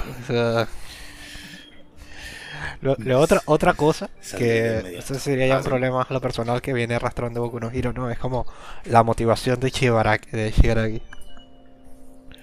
Eh, Ciertamente me, claro, me faltan un mierda de vainas para llegar hasta ese punto, pero sí me interesa saber en qué termina cayendo eso. Porque una lectura que yo tenía de la situación, yo vi Shigaraki cuando todavía estaba en su estado...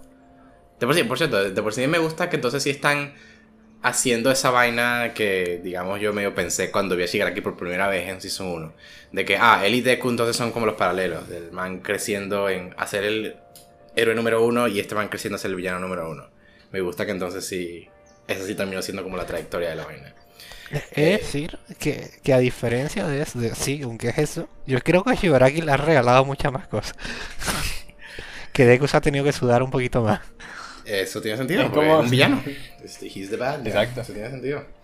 Tiene sentido, tiene sentido. Pero digo, Shigaraki no, a diferencia de All for One, a diferencia de, del, del, del este, que el asesino de héroes y tal, Shigaraki le falta, ah, ¿sí? le, le, falta este, este carisma, ¿no? Este, este momento dio. Este... Momento dio. Eso me interesaba, a ver, ¿tú qué opinas de eso, Miguel? ¿Tú Shigaraki como personaje? Me gusta muchísimo, pero es cierto que su motivación es un poco rara, o sea, no sabes extraordinariamente de dónde viene, pero hay un truco que ya lo has visto, en, los, no sé si en el último episodio 8, pero en el episodio 7 ya lo estás empezando a ver, eh, este, Ruye, que quizás Shigaraki no es el problema. O sea, él lo dice, que, él, que el problema es la sociedad. La, sociedad, eso no, no, me estoy refiriendo a que el enfoque de Shigaraki como personaje es el villano, quizás no es lo correcto decir, pero no tienes la pista todavía. O sea, en el episodio 7 eh, lo mostraron bastante. Eh, a lo mejor no presté suficiente atención, pero no te Pobrecito o sea, te lo puedo explicar. Y él está viniendo desde el punto de alguien que ya ha visto más adelante, así que no. Entonces, también puede ser que la haya visto, pero que no me haya parecido suficientemente. Lo lamento, Roger, por no haber estado viendo esto a la par contigo. pero bueno, no, te preocupes, Pari. Lo único que te digo es que de lo que yo sé de Shibaraki hasta ahora, me parece un poco capricho. Es que muchas de las cosas que tiene que ver eh, son caprichos, pero date cuenta de que quien le entrenó a Shigaraki, que, o sea, Deku saca todos sus ideales de justicia a partir de lo que vio de All Might y del One for All y toda esta mierda. Y Shigaraki nace y fue inspirado y motivado a partir de lo que sería All for One. Que no tengo entendido de dónde viene, cuál es su nombre real, pero bueno. Este, este All for One eh, entrenó y motivó. Y es, eh, yo diría que. Porque Shigaraki no va a tener ningún momento Dio, porque él no es Dio. Dio es All for One. él tiene el carisma del villano. Mm. Bueno, por, eso a lo mejor Shigaraki nunca va a pasar a ser uno de los mejores villanos de la historia a nivel de, de personalidad. A lo mejor a nivel de fuerza puede ser muy, sobre todo por esta parte, esta sexta temporada puede ser recordado de lo épico que lo vencieron, pero a nivel de personalidad que no un poco olvidable. Ha visto, a mí, a mí sí me interesa algo por ahí de lo que a lo que está apuntando Miguel de, de como la, idea de de señalar que sí, productos del sistema, productos del hogar en el que crecimos y que eso al fin y al cabo es como el rol de superhéroes es inspirar a los otros. Entonces, ¿cuál es la versión torcida de eso? Inspirar a alguien hacia el mal. Y ta, ta, ta, ta, Hay cosas por ahí. Hay cosas cool que ver ahí. Pero bueno, soy alguien que no ha visto, entonces no sé si... Solo, solo una cosa para aclarar eh, como que el punto que quería dejar con Shibaraki era lo de que... O sea, está bien que Shibaraki se mueva por... No lo critico, que se mueva por medios caprichosos, pero es que da un intenta dar un discurso moralista que no me pega. Entiendo. ¿Ah? Sí, que puedo, puedo, entenderlo perfectamente. Que digo, ajá, no. bueno, pero claro, a veces a mí me gusta cuando un villano se las da es ultra hipócrita, básicamente, al intentar hacer como un discurso moralista cuando ellos está, de verdad están operando fuera de un lugar totalmente que sí egoísta y punto. Que, que si un villano que tú sabes que tú estás haciendo esto solamente por, por odio, por celos y ya es algo totalmente como negativo y egoísta. Y que luego te intentes eh, enmarcar eso como yo, yo tengo esta, eh, mi forma del mundo es la correcta y la que todos ustedes deberían acatarse, yo tengo la razón. Esa, esa hipocresía ahí que salen discursos así, a mí a veces me gusta como una forma de reforzar como el hecho de que tú deberías odiar a esta gente, el hecho de que, verga, así de villanos son que, que eres, la clase de hijo de puta que intenta como justificar de una forma toda moralista tus simples caprichos, como tú dices. Sí. De nuevo, lo digo contexto de qué es exactamente lo que hace ahí. por ejemplo, a nivel de Alpha One, el villano, ¿no? Eh, Alpha One era súper poderoso y él podía hacer lo que quisiera. Y hacía, lo, y, hacía y destruía lo que se le daba la gana y daba los poderes que se le daba la gana y tal. Tenía un carisma bastante poderoso tal y... Coño, era respetable. No era... No es que aquí no sea respetable, pero es que como a veces me pierdo en su discurso. Vale, vale. Vale, vale, vale, vale. Pues sí. Que, insisto, no sé si luego me vayan a explicar más cosas o que ah, hubo una cosa que no le presté suficiente atención y no sé, puede ser. Ya veremos cómo, cómo prosigue. Pero Boku no Hero Sexta Season, eh, chicos, pueden vuelvan. Vuelvan. Miguel, tú dices entonces que tú sí recomendarías skip total de Season 5 y que alguien te ponga al tanto de eh, lo que ocurre y ya. Sí, hay que, eh, diría, skipate Season 5, vete, este, eh, vete nada más. Si yo te diría, ve algo de Season 5, es a partir del episodio 20. O sea, que es la Liga de los Villanos. Porque eso es lo único que vas a necesitar. Porque todo lo anterior es explicar poderes a Deku, explicar vainas a Deku, peleas eh, clase A versus clase B. Eh, problema, este, Hawks eh, se infiltra en la Liga de los Villanos, bla, bla, bla, bla, bla. No, o sea, todo... Te acabo de resumir todo lo anterior a la, al episodio 20, literal. La, Season 5 es infumable, dilo así ya. Infumable. Sí, es infumable. Yo diría que lo mejor que puedes obtener de Season 5 es este, los últimos cuatro episodios, que es la, la vaina de la Liga de los Villanos versus el Frente de Liberación Supernatural, creo que se llamaba. Una vaina así. Hmm. Vale, vale. Entonces, entonces este, yo te diría que, mira, Literalmente. A partir del episodio 20, que es cuando empieza la Liga de los Villanos, vételo. Es lo mejorcito que puedes rescatar, que tiene una calidad tan grande como lo que tendría Boku no Hero en su, en su época bien, que no es excelente, pero es que Season, esto, eso justifica bien Season 6. O sea, porque es lo que te explican de los villanos. Y, te, y, y Season 5 cierra donde empieza Season 6, que es justo la guerra, que es los héroes parándose enfrente de toda la instalación de los villanos perfectamente para atacar, para invadir. Y eso, eso es genial. Es genial. Awesome. Y, eh, y, lo último sería cositas de la animación y todo eso en esta season si están super pro de nuevo, que será una de las quejas también de season. Demasiado, pero hasta ahora no hay nada que no me haya gustado. Es demasiado genial. Mirko está. Ah. Mirko es God. Dios mío, apriétame con esas muslos. Dios mío. Miguel, te entendí. Miguel, por favor, está muy fuerte. Luego yo te paso H. Luego yo te paso. nos sacan de YouTube, nos sacan de YouTube. Ah, sí, porque una de las quejas de Season 5 era lo de. Verga, esta es una escena toda súper grandísima en el manga y está animada del, del asco básicamente. y, lo peor, y, lo peor, es que escenas, las mejores escenas, o sea, hay buenas escenas muy bien animadas, con una animación, pero París de 10 en Season 5 y eran unas batallas de mierda. Literalmente quedan la batalla entre clase A y clase B. Ah. O sea, yo te digo. Yo no, digo, alocaron sus recursos bien donde era. no, no, no, no. Ah, ah yo pero yo diría, todo se está siendo entregado a Season 6 y está valiendo la pena hasta ahora muchísimo y me está encantando, literal. Literal, ayer, ayer no, la, semana pasada con el episodio 7 me estaba dando algo. Porque hubo un discurso en el, hubo un discurso en el típico hubo un discurso que me pareció muy cool, o sea, me, me, dio, me dio de todo, o sea, básicamente, porque estaba Shigaraki en el cual se da cuenta de que quiere robar el One for All y es tipo, marico, te está dando.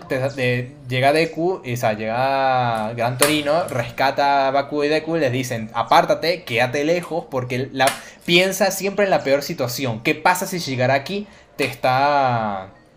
te roba el One for All? Estamos perdidos, a la mierda. Entonces es como que Deku entiende eso, pero después empieza a reflexionar como que eh, y Eraserhead le está cancelando los poderes, todos los héroes lo están presionando y todo lo demás, y es como que Deku aún así va a la acción, pero es porque él dice, lo peor que puede ocurrir en esta situación, en la que Eraserhead le está cancelando los poderes, en la que todos los héroes lo están presionando y aún así no lo están pudiendo detener bien, pero lo peor que puede ocurrir es que maten a Eraserhead. Entonces, porque si sin él no hay nadie quien le pueda cancelar los poderes a Shigaraki. lo peor que puede ocurrir es perder a nuestro sensei. Y yo escuché con toda la emoción, con toda la música, con todas esas palabras, te diría a París que me estaba dando algo. O sea, era. Estás sintiendo emociones. Sí, es como, marico. Boku no giro, ¿por qué? O sea, ¿cómo puedes volver a ser tan bueno, Dios? Puedes regresar a esas viejas andanzas, vale, sí. Exacto, exacto. Entonces, como. Sí, sí, o sea, es como esa, eh, precisamente, son héroes y están haciendo cosas de héroes y eso me gusta muchísimo. Entonces, bueno. no están hablando de que por decimotercera vez de que sí, es que me llevo mal con tu papá. Ay, todo Rocky. Bueno, dale, algo para escuchar eso. Sigamos hablando de esta temporada. Y esta vez yo ataco con venganza. Yo voy a hacer esto algo breve, porque a diferencia de, las dos anteriores donde todos tenemos algo de conexión con la cosa siendo hablada, ustedes no tienen conexión con esta cosa siendo hablada. Mi anime favorito de esta temporada, que me gusta más que Chainsaw Man, Gundam. Which ah, oh, ya ¿cómo? No era Bochi. no, no es Bochi. No es Bochi. Obviamente tengo que saber algo lo breve. Porque ustedes no saben de qué estoy hablando y vaina. Pero sí es mi cosa favorita y por eso quería revelarla. Eh, Entonces. Estoy en plan, está en plan tu watch, ¿eh? Plan tu watch, eh, thank you, muchas gracias. Sí, sí. Está, está eh, coméntame una cosa. Esto es igual que Blood and Orphans, en el cual es una historia completamente aparte y se puede ver desde el inicio a pi sin ver nada de lo anterior. Yes, correcto. Ah, okay. a ver, pero tengo entendido. Lo único que tengo entendido de esta, de este Witch of Mercury, es que este Gundam, a diferencia de Blood Orphans, que fue, según una, algo, una vaina arrechísima en todo lo que ha sido la historia de Gundam, este, es que volvieron como al estilo anterior de Gundam. O sea, eso es lo que yo he escuchado, que volvieron como al estilo anterior de Gundam, como que un poco más batallas espaciales, un poco más como poderes, un poco más como un poco tipo shonen, batalla espacial de Star Wars y vainas así. Y a diferencia de Blood and Orphans, que era como batallas un poco más mecánicas, un poco más arcaico, un poco más los diseños de los Gundams ya no eran en 3D, esto en Witch of Mercury, según he escuchado, no me puedes confirmar si no, eh, son en 3D. Entonces. Mm, hay un poquito una mezcla. Tienen un poquito de 3D y luego otros momentos 2D. Entonces. Ah, bueno. Entonces es como que Blood and Orphans es como que un poco más full 2D y es como que se, se veían como su Gundam súper bien, no se veían Gundams tan locos y había como mucha más trama de dramatismo en Blood and Orphans. Sí, Iron Blood and Orphans es mucho más como edgy, por así decirlo, y mucho más como con los pies en la tierra, vamos a ser realistas sobre todo lo más posible, cosas así. Tienes, bastantes elementos animes descabellados, pero sí es eso. Y por lo tanto, he escuchado que Witch of Mercury está volviendo como a los orígenes o la idea principal de Gundam. Entonces, a partir de ahí, Mientras dime que Gundam, este Witch of Mercury es un poco más melodramático, anime, anime con mayúsculas. Tal vez puedo decir eso. Entonces, sí, este Gundam atrajo full atención, primero porque es el primer proyecto de Gundam de serie televisiva original de Gundam en muchos años. Pero lo número que tiene es que es la primera vez que tienen una protagonista que es una chica. Todos, todos los protagonistas son un piloto un tipo. Ahora aquí viene aquí la chica a break some shit. Y. Ya, entonces. La premisa. Oh my god. Eh, la premisa es. La, la, la, humanidad ha salido a colonizar el espacio y crearon colonias en, en Mercurio, en Marte, en distintos lugares y vaina. Y en la situación como está medio actualmente, a toda, toda esta como federación y toda esta unión de la humanidad y de sus distintas colonias y los que viven en la Tierra están siendo liderados por básicamente este comité de corporaciones. De, Amazon y, Google y vaina están tienen control sobre toda mierda. Pero me, dijiste que no ibas a hablar de Cyberpunk. de Cyberpunk, exacto. Este, tienen, tienen casi control sobre todas estas vainas. Hay estas vainas aquí acerca de que, que, que, si cancelaron, eh, como monopolizaron el poder militar de toda la Tierra y cosas así, pero bueno, eso no es tanto lo que importa. Punto es, colonias por todos lados, el líder de toda esa verga son estas corporaciones privadas que luego obtuvieron control sobre todo eso. La prota es una chica que viene de una de las colonias más pobres de todo el sistema, es Mercurio, Mercury es el nombre, que ella decide ir a una academia, esa es la cosa, ¿no? Por eso, por eso es que este anime es tan como... Yeah, esto es anime, anime, porque sí, hay una escuela, por supuesto que todo tiene que ser una escuela. Va básicamente a la escuela de Fire Emblem Three Houses, va a una escuela que es como la escuela en donde todas las personas como que prestigiosas eh, élites de toda la sociedad van para convertirse en como ingenieros y en pilotos y los grandes trabajos importantes para toda esta sociedad. Ella decide ir para allá para poder, digamos, convertirse en alguien muy pro y prestigiosa para luego volver a su colonia super pobre de Mercurio y montar una escuela y como hacer crecer de nuevo todo ese, todo ese lugar. Y el punto es que se meten peos de una cuando llega en el primer episodio porque se como llama al, eh, hace arrechar a como la élite de la escuela. Es muy kill la kill esto, por cierto. Llegan a una escuela en donde todo se decide. Eh, no, no el estudio, pero un algo la historia. Llegan a esta escuela súper de meritocracia en donde todo se puede decidir con duelos. Tú puedes obtener lo que tú quieras en esta escuela mediante duelos. Retas a alguien a un duelo de Gundams, de, de Mobile Suits. Y bueno, si ganas, tú obtienes lo que tú quieras.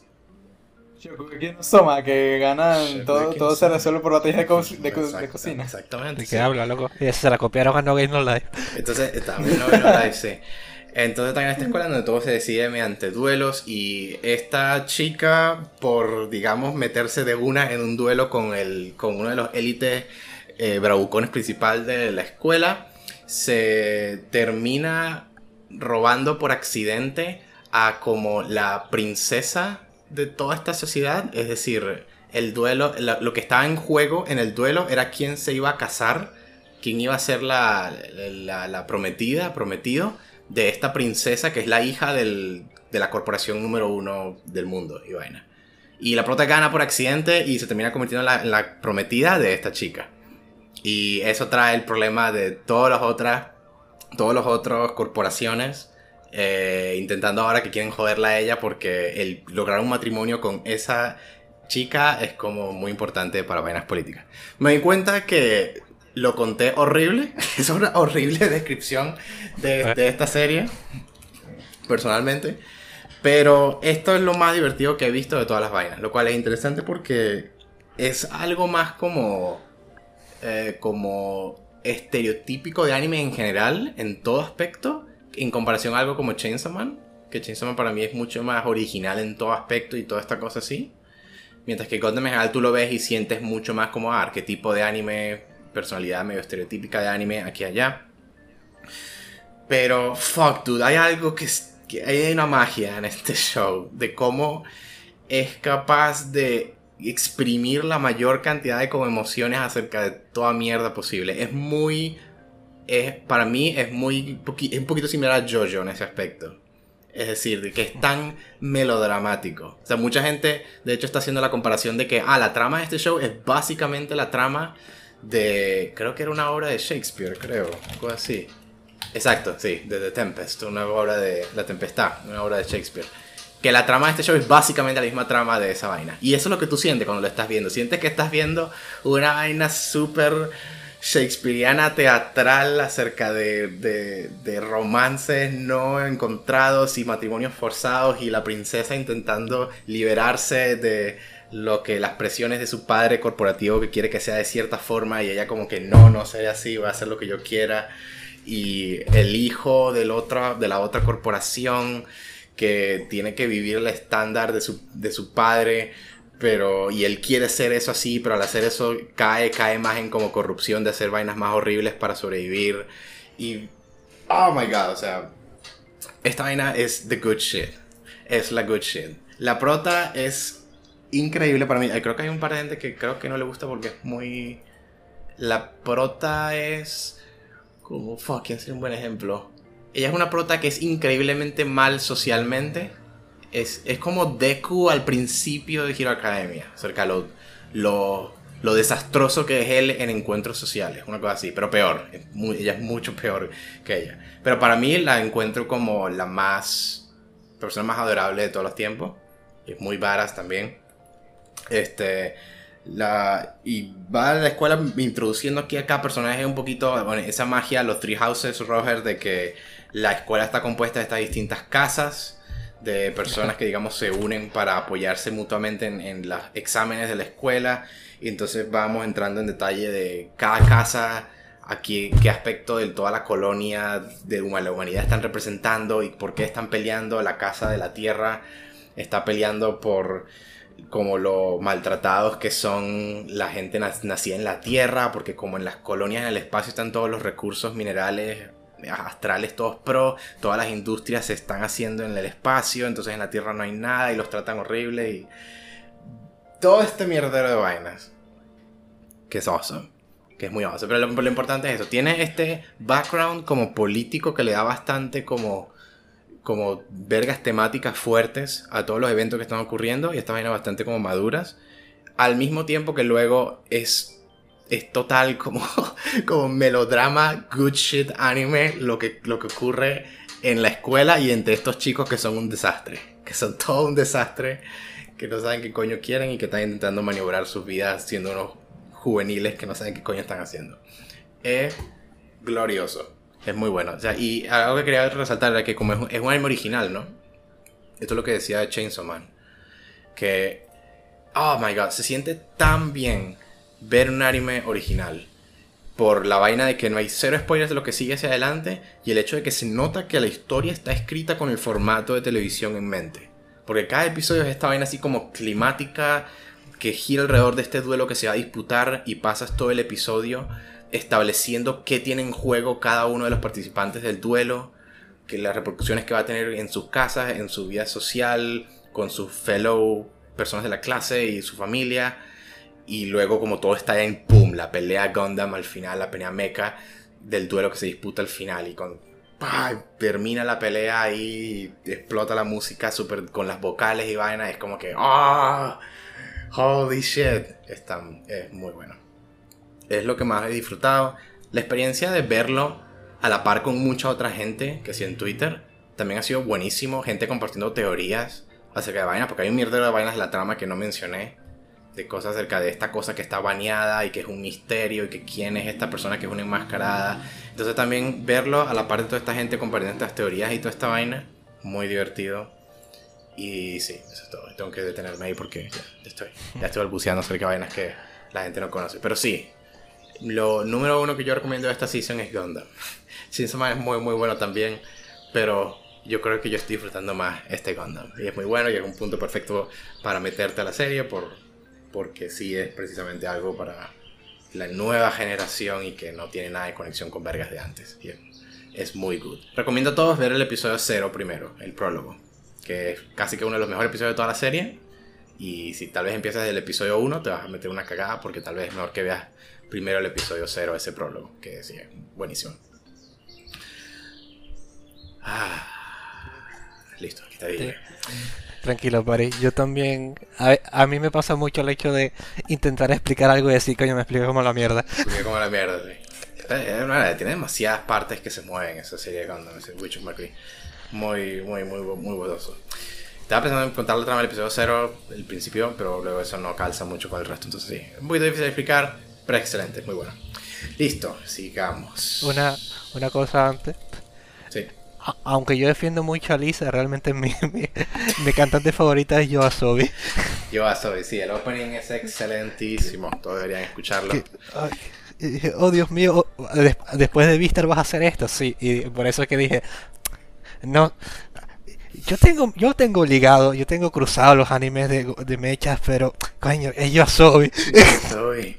Yo soy razón para, razón para meterte a verlo, sí. Listo, sí. Listo, entonces Blue Lock. Fútbol. Fútbol. La verdad. El fútbol. La mundial. Este es el anime acerca de los bichos que van a jugar en la mundial, ¿no? Eh, no, exactamente. No. eh, exactamente. Te explico rápido. Entonces, yo eh, escuché, damas y caballeros, yo no he escuchado, yo no he visto este anime. Pero yo escuché que este anime es Squid Game, juego del calamar, pero fútbol. ¿Eso es correcto? Es, sí. sí, sí, muchísimo. Listo, gente. Sí, es Squid Game, pero fútbol.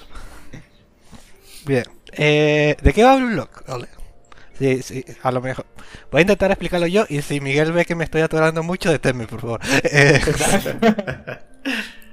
Vale, Blue Lock va de nuestro protagonista que es Isagi, ¿no? Que se ve que parece que fue convocado a la sub. Me imagino que a la sub 20 o la sub, sub 19 de, de, las categorías de fútbol, ¿no? Y, lo, y va a un lugar y, va a ese sitio, ¿no? Y ahí se encuentra con, con un chamo que jugó el otro día, que es un delantero súper bueno. Cuando llega al sitio, hay como, hay lo mismo, 300 personas ahí.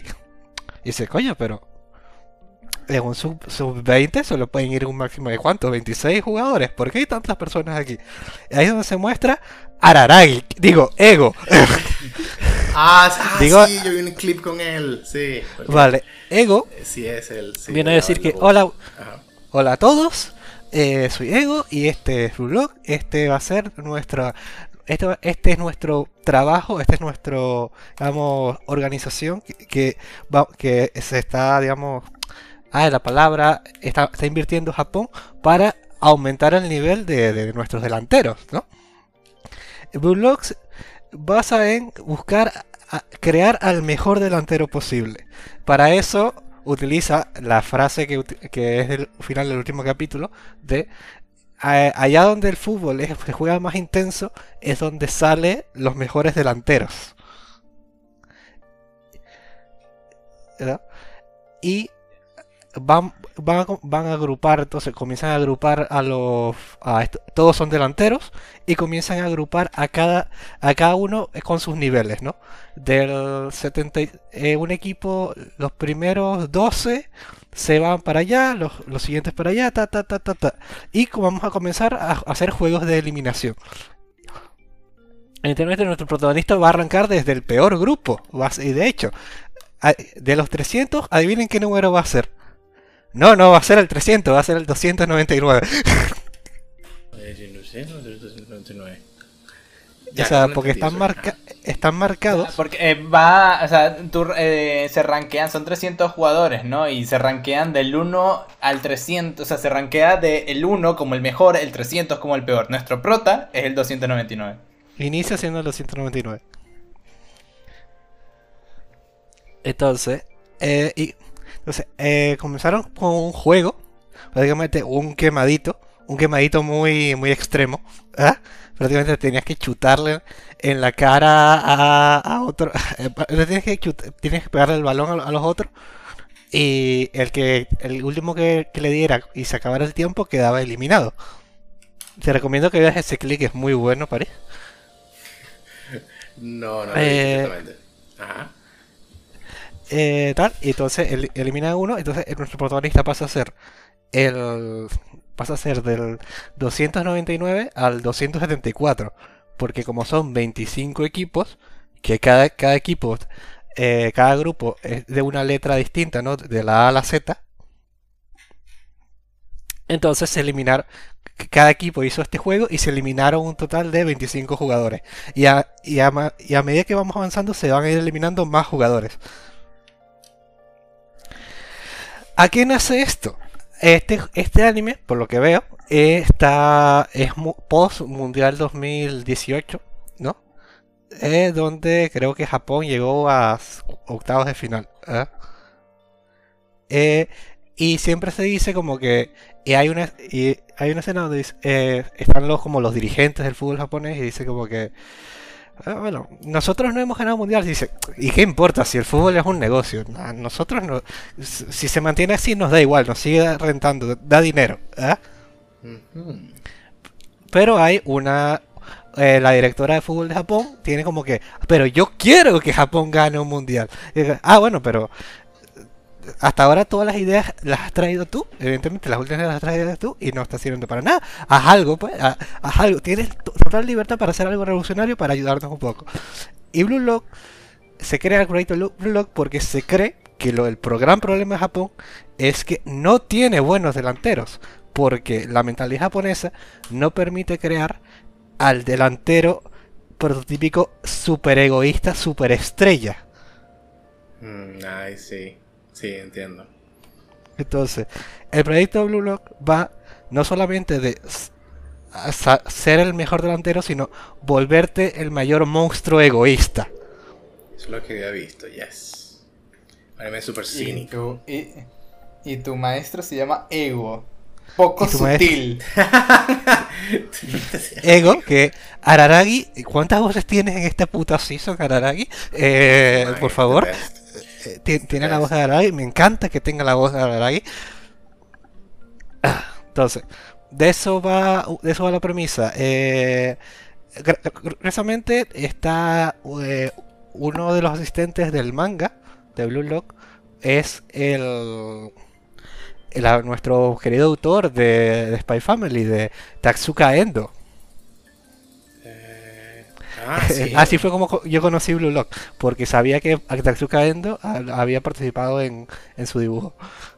Ah, ya, ya. Ok.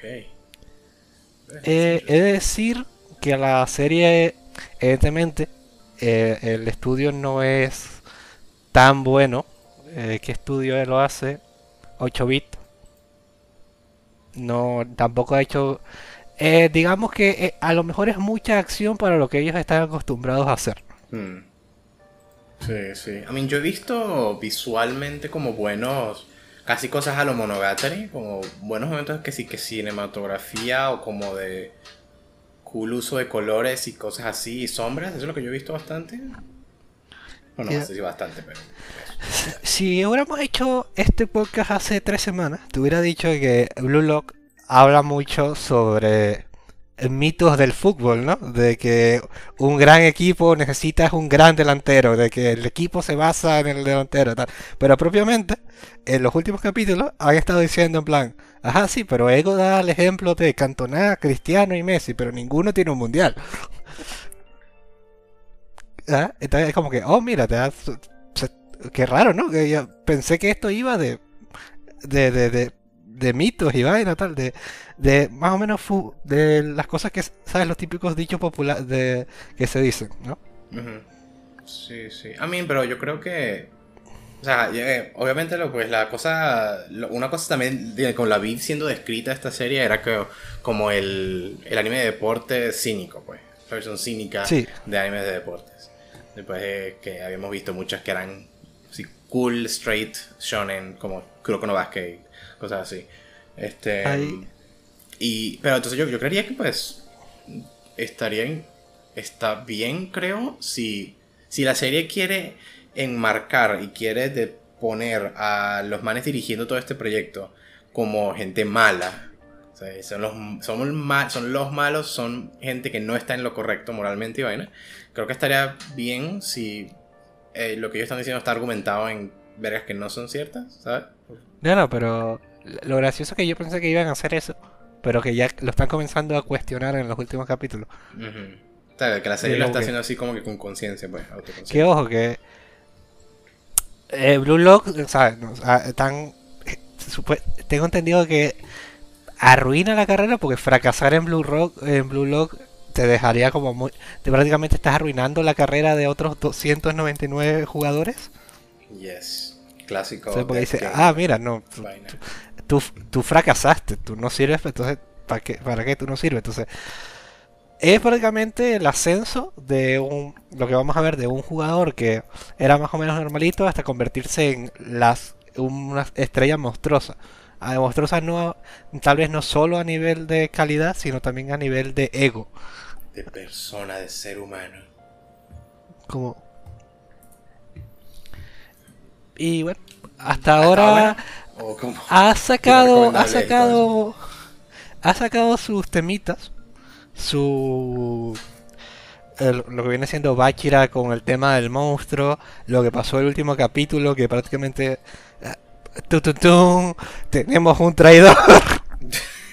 e impostor, Among Us. oh,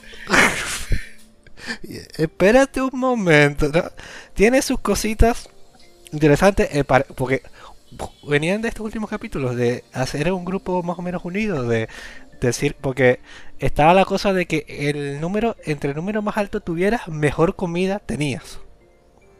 Mejor plato de comida te daban. Clásico, clásico. Entonces, por, ejemplo, en el, eh, por marcar a goles, eh, te, te, daban una recompensa a nivel de comida. Un, carne, tal, ¿no? Entonces, por ejemplo, Isai, que es el protagonista, el, en el primer partido le hizo un pase a, al de pelo naranja, que no me acuerdo cómo se llama. Y este se lo, se lo recompensó dándole la mitad de su comida, que había ganado por meter ese gol. Mm, ok, nice. Y yo dije, oye, se está haciendo tal grupo. Y de repente, ¡pam! Traidor. Y yo, mmm, De repente, tal, este carajo, esta, este carajo tiene inseguridades porque este carajo era muy bueno hasta que una vez se lesionó. Mm, eh, Bachira que tiene como este tipo de imaginación extraña de que él dice que él tiene un monstruo y que Becky Sagi tiene un monstruo. Y es, eh, yo creo que a partir de ahí, yo creo que es como una, una interpretación de lo que significa como ser este como la, la representación de tus deseos, si es cierto, más egoístas sea, porque todo, todo, o sea, todo se trata de volverse como el más egoísta, el delantero más egoísta, el mejor delantero. Y yo es como que aquí lo quieren representar cuando se te pone como esa cara de loco, con esos ojos así, todo, todo, este, con esa estela negra y blanca. Me gusta muchísimo cómo lo presentan, eh, porque es como que, a ver, esto es como visualmente uno se ve eh, embriagado de poder, básicamente. dejar que tu instinto por por querer ser el mejor salga, por, por ser el más... El, por dominar el momento. Sí, yo tengo una pregunta. Eh, pero, ¿qué tan...? Porque para mí el peligro de una serie como esta sería como una serie que se cree más inteligente de lo que es y que termina siendo edgy por, por ser edgy y ya sin tanto es tener algo de valor que decir o, o dramatizar y vaina. No sé si dirían que no está cayendo en esa trampa para nada o que sí un poco, no sé. Se le ha parecido buena en total. Eh, es que mm, el problema es que hace unos hace estos cambios de tono. Ajá. ¿No? es importante porque yo creo que sostener el tono cínico dark a cada rato para siempre sería agotador, creo. Entonces... sí, yo también lo creo. Por eso dan, por eso pienso que probablemente dan estos, estos espacios de como somos amigos, nos ayudamos, nos apoyamos y bla bla bla. Y de repente como que, no, no, no, amigo, anoto yo y todo el mundo se va de su posición y como que, bro, ¿y quién defiende? marico, marico, me da demasiada lástima el bicho que es portero, weón. Sí, ¿eh? pobrecito, que que, bueno, uh, sí, yo no, ok, arqueo yo, está bien, sé que me lo van a pedir de todas formas. Marico, no puedo creerlo. Qué, qué triste que un anime de fútbol te toque ser, o sea, un anime de fútbol donde se supone que, que ser delantero y vaina, sí. Donde todos tienen que ser delantero, te tocase ser un portero. Porque, no es porque quieras, sino porque, bueno, está bien, lo haré por el equipo, qué tal, y esto, y yo, oh, oh, Me imaginaría que... Eh, a ver, yo pensaba que hubiesen hecho algo así como un sistema al azar o algo así, como una lotería, eh, quien saca la cada, cada, cada equipo se escoge cómo se administra. Entonces, me imagino que de ahí viene. Ya. Eh, bueno, eso lo de la sí tiene esos momentos. Sí tiene esos momentos edgy París. Pero por ahora son puntuales, te diría. Vale, vale, vale. Son buenos, no. no hay con eso. luego está el de, el de, el de, el de pelo rojo muy edgy, la verdad. De está fine la vaina. Sí, este, por ahora está bien. Vamos a ver hasta dónde llega. Tampoco mm, tampoco estoy esperando mucho de Blue Lock. Tiene cuánto? Un el manga tiene un 78% en, en Animalist. Para Animalist es bajo. Bueno. No, para My Animalist no. Animalist. Eso es bueno en ese lugar. Eh, coño, la interfaz gráfica es súper bonita. Y puedo, puedo actualizar mi lista bueno, me refería, muy, rápido. me refería al puntaje del manga. Pero... Eh, no, para hacer, para hacer un manga está muy bajo. Ya, ya. Ay, sí, ay, sí. Bueno, ok. era uno de los que más llamó la atención pues, cuando se estaba emitiendo ahí al principio, en la primera temporada, en la primera semana de la temporada y todo eso. Pero sí, yo estaba, yo básicamente me quedé sin verlo y vaina porque pensé como que no estoy logrando ver bien si es como edgy, malo, tryhard o si tiene algo más interesante y cool que decir y que contar y vaina. Estaba un poquito por eso, se me quedé sin verlo. No sé, no sé si lo voy a ver, la verdad. Por lo menos ahorita que no ha, digamos que no, hay muchas cosas que todavía están en el aire. Al menos ha mantenido puntos interesantes. Vale. Listo, entonces. Siguiente otro más. No sé si. Supongo que Bochi. Bochi. Mira que hable de Bochi. No tengo. la, verdad es que no, no creo que me extienda mucho con Bochi.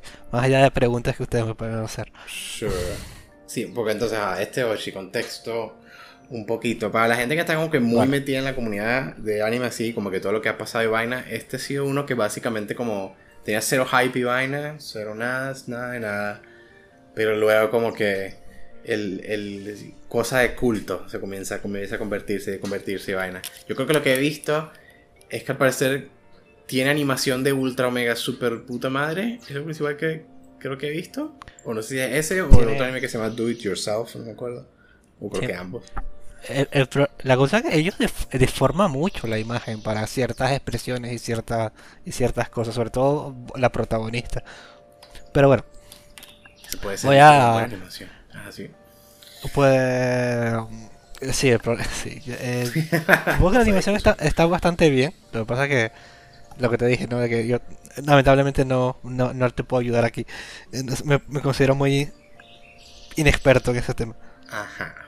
Ajá. eh, Bochi, estamos, es prácticamente la protagonista que se llama Hitori. Hitori Bochi. Eh, eh, eh, eh, eh ah, ok. Ya lo vi. Ya lo vi, la vi. Nadie más va a saber de qué estamos hablando. Eh, vale, eh, Hitori eh, es una chica que, digamos que va, pasa el, digamos que pasa la, la primaria y pasa la primaria sin amigos, ¿no? Y, y, un día, pues viendo, viendo la tele, tal, ve como unos, unos guitarristas, tal, eh, cuando le hacen una pregunta a unos guitarristas, tal, el guitarrista dice, ah, sí, yo soy introvertido, la verdad es que sin el mundo de la música, sin saber tocar la guitarra, nunca habría llegado aquí, nunca hubiera tenido estas amistades, tal, la verdad es que estoy muy agradecido por la, por la música, por todo lo que me ha dado, tal. Y de repente Bochi dice, oh, como yo, así aprendo a tocar la guitarra, tendré amigos. ¿ah? ¿Ah? Dale, dale. Entonces ella, entonces ella em, empieza a tocar la guitarra, comienza a subir eh, sus covers de canciones y sus canciones a YouTube tal, sin mostrar su cara, Y no, ella enfocando la cámara a la guitarra. ¿ah? Ella es súper popular en YouTube, tiene como medio millón de suscriptores, una cosa así. Eh, eh, graciosamente el canal se llama Guitar Hero. ok. Pero eh, más allá de eso, en la escuela, lleva la guitarra, no la toca, se pone a leer, sigue, sigue dando su... No tiene amistades, ¿no? Of course, sí, porque y, sin community vaina, yes. Y bueno, ella piensa que a lo mejor tocar la guitarra fue, un, fue una mala acción. Pero ella, digamos que a, medida que va, ¿cómo se llama esto? ella va expresando lo que siente con las canciones que toca y, con su guitarra. Eh, ¿cuál, es, ¿Cuál es uno de los puntos más importantes? ¿Cuál de los puntos interesantes en Boche? Que he visto muchísimos animes que hablan de la ansiedad social. Pero pocos puedo decir yo que veo lo que pasa y digo, coño, me ha pasado. y en Bochi, muchas veces, cuando Holo y yo lo estamos viendo, es como que yo he hecho esto. Ah. Ah, no sé si Entonces, eh, Bochi tiene este, estos comportamientos, esta, e, este tipo de mentalidad que, que para personas introvertidas como me pasa a mí, como, como le pasa a Holo, nos podemos sentir muy identificados con lo que, con las cosas que piensa Bochi. De este es overthinking, este, eh, por ejemplo, voy a, voy a, voy a decir una parte. Eh, ella con, con, su nuevo grupo, que ahorita eh, quedaron en reunirse en, un sitio, ¿no? Mm. Ella llega temprano y ve que y ve que el lugar es cerrado y dice como que, ay, ¿y qué hago? Y dice, bueno, voy a esperar 5 minutos. Pasan 5 minutos. Bueno, quizás espero otros 10 minutos. Quizás otros 15 minutos. Es que no quiero entrar, pone cerrado. ok, that's, that's relatable. ¿Ah? Yeah. Yeah. Eh, eh, eh, entiende, entiende. es como que Hitori sabe transmitir a medida que las acciones que hace día a día, como empatía con personas que, personas que tenemos este tipo de cosas. Eso es una cosa que puedo decir que me pega mucho en Boche. Decir que, oye, me, yo, me ha pasado. ¿ah? Eh, y cosas así como que el, el, en el último de los capítulos, ella, a ella le dijeron, ok, mira, eh, en esta sala tal, tenemos que, para, para no tener pérdidas, cada uno tiene que traer, para que compren boletos, cinco personas. ¿ah? toma Bochi y Bochi. Cinco personas mamá, papá, hermana, perro. mamá, papá, hermana. Ay, no tengo cinco personas. Ah, pobrecita. Y va esta cosa de Bochi, precisamente a través de la música, a través de que ella es muy buena solista, pero es muy mala en banda. En sentido, sí, porque toda su vaina la hizo ella haciendo pergas solas en YouTube y vaina, yes. ¿No? Entonces, es ella como a través de la música, a través de... Porque ella, por cierto, ella conoce a su grupo de amigas. Todo esto prácticamente, lo que, lo que he dicho, quitándolo de los boletos, es episodio 1. Eso iba a decir, exacto, que me estaba comenzando a confundir que si la mayoría de la serie era ella intentando distintas cosas para ser amiga y es como tú casi solo siguiéndola a ella. O si era que ajá, conoce al, al quitando los boletos de amigas al principio. a los ah, K-On! 1. Esto me da muchas vibes de K-On! en general. en el episodio 1 evidentemente luego de que ella fracasa por traer la, guitarra a la escuela, pero igualmente como que nadie le habla, eh, ella se sienta en un parque y dice, coño, pero qué solitaria soy. en ese momento ve que un, trabajador está ahí y se sienta ahí mirando el piso y dice, guau, señor, yo, yo te entiendo, ¿no? Yo también estoy sola y tal. Eh, también está pasando por un momento trágico y tal. Y llega otras personas y plan, oh, perdón, eh, eh, tú sí eres un exitoso en la vida, no como yo. Ay, comienza a llegar uno y otro y otro y otro, sí. Está, y, luego se van. Y, tal, y de repente llega la, la que la catira, ¿no? La, la, de pelo amarillo, y ve que está tiene una guitarra y dice, hey, tú tocas. Mira, se nos fue la guitarra, nuestra guitarrita nos abandonó. ¿Podrías por favor venir? Y Bochi, que no es que, como tiene problemas de interacción social, no sabe cómo decirle que no, termina yendo a la banda. Oh, that is, eso es muy relatable, sí. Te, o sea, Tengo que decirle que no, una forma no descortés, ah, y simplemente te terminas como que yendo. Y termina yendo. Y ella termina tocando un poquito sin ver al público, ¿no? Eh, a la fuerza. Pero realmente ella se da cuenta que ese momento fue muy agradable. Eh, estar con las chicas, intentar, aunque lo hicieron un poquito penoso. Ah, porque, porque nunca, nunca, nunca habían tocado juntas ni nada. Y era como que, oye, mira, que ayuda. Ah, esto es una emergencia. Sí, claro. Y a partir de Bochi interactuar con, con el grupo de chicas, eh, va, vaya como superando poco a poco su ansiedad social. Va, sí, exacto va abriéndose, va, es la dirección de la historia. Va, expresándose mejor, las chicas comienzan a tener más empatía con ella, comienzan a entenderla también, ¿no? Pasa mucho el hecho de que, eh, por ejemplo, dijeron, oye, mira, con el tema de los boletos, ¿no? De ese día tenían ensayo, ¿no? Y dijeron, oye, mira, hoy vienes al ensayo. Y Bochi no contestaba y tal, dice, porque una, una, están en el grupo de WhatsApp y una puso, ah, mira, ya vendí todos mis boletos. Y era como que, ¿por qué pusiste eso? Le pusiste presión. Ok. ok, I get it, I get it. Entonces, eso, ¿no? Eh, sí, eso es un, anime. Eso suena eh, bastante la clase de escritura que me gusta, honestamente. Me gusta. Hay, hay una cierta dinámica distinta porque Bochi es introvertida pero es introvertida tímida. Está Ryu, que es introvertida, pero es introvertida de la gente que es odio al resto de las personas. ¿Ah? Pura antipatía, yes. ¿Ah? Entonces, se, o sea, cada, cada personaje del grupo sabe cómo poner su propia. Porque, por ejemplo, eh, la, la, catirita es bastante es bastante normal en temas sociales. La, la de pelo rojo sí es súper sociable. Entonces van, cada uno tiene como su forma de ver a Bochi, de, de, interactuar con ella. Sí, como su, cada uno su, este, cada uno decide su arquetipo que interactúa de una forma diferente con como los pedos de Bochi y eso, sí. Entonces, por primera vez estoy, estoy viendo como una persona con ansiedad social hace cosas que nunca hubiera pensado hacer porque quiere seguir estando con ellas. Claro, eso de hecho. Yo dije al principio que estaba reviendo vainas de antes y eso. Y ahora lo que estoy reviendo es desde el principio el anime mío, Espíritu Animal, Sangatsu no Lion. Y eso, lo que acabas de escribir básicamente eso mismo. Entonces, no sé qué también me habré No sé qué también me habré explicado, no sé qué también habré vendido. Ah, me está gustando muchísimo, me siento, me gusta mucho estos momentos de sentir de que Bochi hace este tipo de cosas de intentar e, cosas para evadir o intentar incomodar a la gente, pero está realmente está haciendo un poco el tonto porque a la hora la verdad es como que, oye, podías esperar adentro. Sí, sí entiendo, sí. Te quedaste afuera media hora.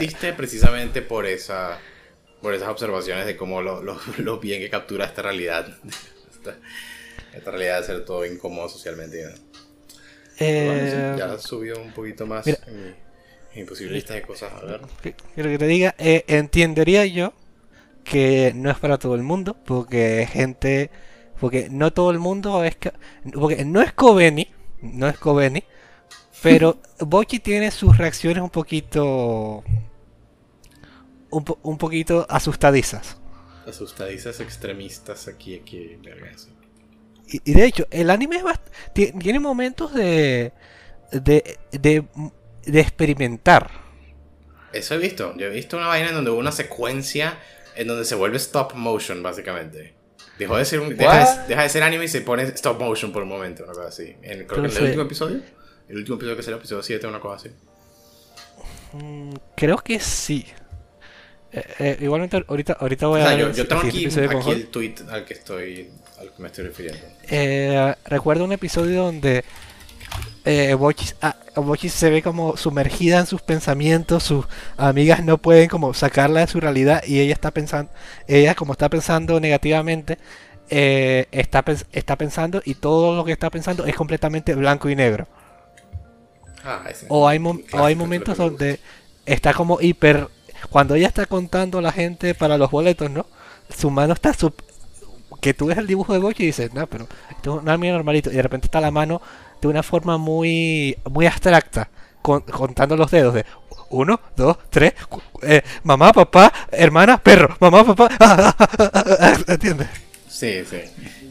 Que le da, que que tiene hasta estos momentos de psicodélico, de que es como psicodélico esa parte. Eh, les gusta mucho experimentar con eso. Eso para mí es como lo algo que lo hace más interesante, pero o sea, que eso para mí lo hace mucho más mucho más de ganas de verlo. Pero eso, no sé, ah, para algunas personas puede que no que el hecho de que Bochis se comporte como se comporte pueda traer traerles que no les guste. No es para todo el mundo, pero si, si pueden soportarlo y se pueden llegar a sentir identificados, es bastante bonito ver cómo Bochi va progresando socialmente. No, no es como que Bochi en seis capítulos haya progresado mucho más que Komi-san. No, evidentemente sí. Ya, no, no, no capté si, si estás criticando o, O alabando no, no. a cosa eh, diferente. No, no, no, no. ¿Cómo? ¿Cómo? No, no. O sea, porque Comisan es estas otras estas obras que habla como de eh, fobia social. tal, pero siento que muchas veces Comi pasa más, más allá de intentar superar su meta de tener 100 amigos, a veces muchas veces está hecho para hacer la parte cómica o incluso como objeto. Sí, sí, sí. No, sí entiendo, sí, 100%. Eso yo creo que es una trampa en la que pueden caer estos animes rom-coms, básicamente, o estos animes de comedia, en donde la su cosa que los hace únicos y especiales, como que el concepto, la premisa de sus shows, tiene que ver con tal vez este personaje que se comporta de esta forma en específico. Y es como que no pueden permitir que ese personaje crezca, porque si lo hacen, es como que, ok, estamos perdiendo lo que hace especial a nuestra premisa de nuestra serie. Entonces, eso es un pego ahí. Entonces, eh, pues, sí, sí creo que Bochi va, creo que hasta ahora ha demostrado ser... Me gusta comenzar, ¿eh? pero me, por ahora me ha mostrado mejor cómo se enfrenta a la fobia social más que comienza. Como alguien realmente con problemas de comunicación, problemas sociales, se quiere, quiere realmente abrirse a experimentar, aunque tenga mucho miedo por dentro. Vale, vale, sí, entendido. Sí, no, y yo he escuchado, yo, yo he escuchado como unas 3, 4 personas ya decir que, que ellos dijeron que legit encontraron que Bocchi era el mejor anime de la temporada. Y eran, son esta clase de personas que pues ellos ven bastante anime, ven bastante, hacen reviews de anime, y eh. le, meten bastante coco a todo lo que ven, por así decirlo, y que les, pareció que Bocchi era como el mejor de la temporada, legit. Ese, por cierto, esa gente dijo que el segundo mejor era Gundam, precisamente. Whatever, este... Eh, sigamos así. Es decir que sí. Eh, digamos que de todos los animes que estoy viendo esta temporada, que son 11. Vergación. Eh, 11, 1, 2, 3, 4, 5, 6, 7, 8, 9, 10, 11, 11, sí, 11. A la verga. Vergación. 11. Eh, el que más el que más espero con ansias, el que más estoy esperando que salga y tal, para verlo con Holo y tal, es, es Boche. Bleach luego tiene otra, otro, otras cosas que eh, me, me, impresiona. Y yo dije, coño, Bleach siempre fue así. No, no, eso es mentira. eso es mentira, eso es ilusión mental.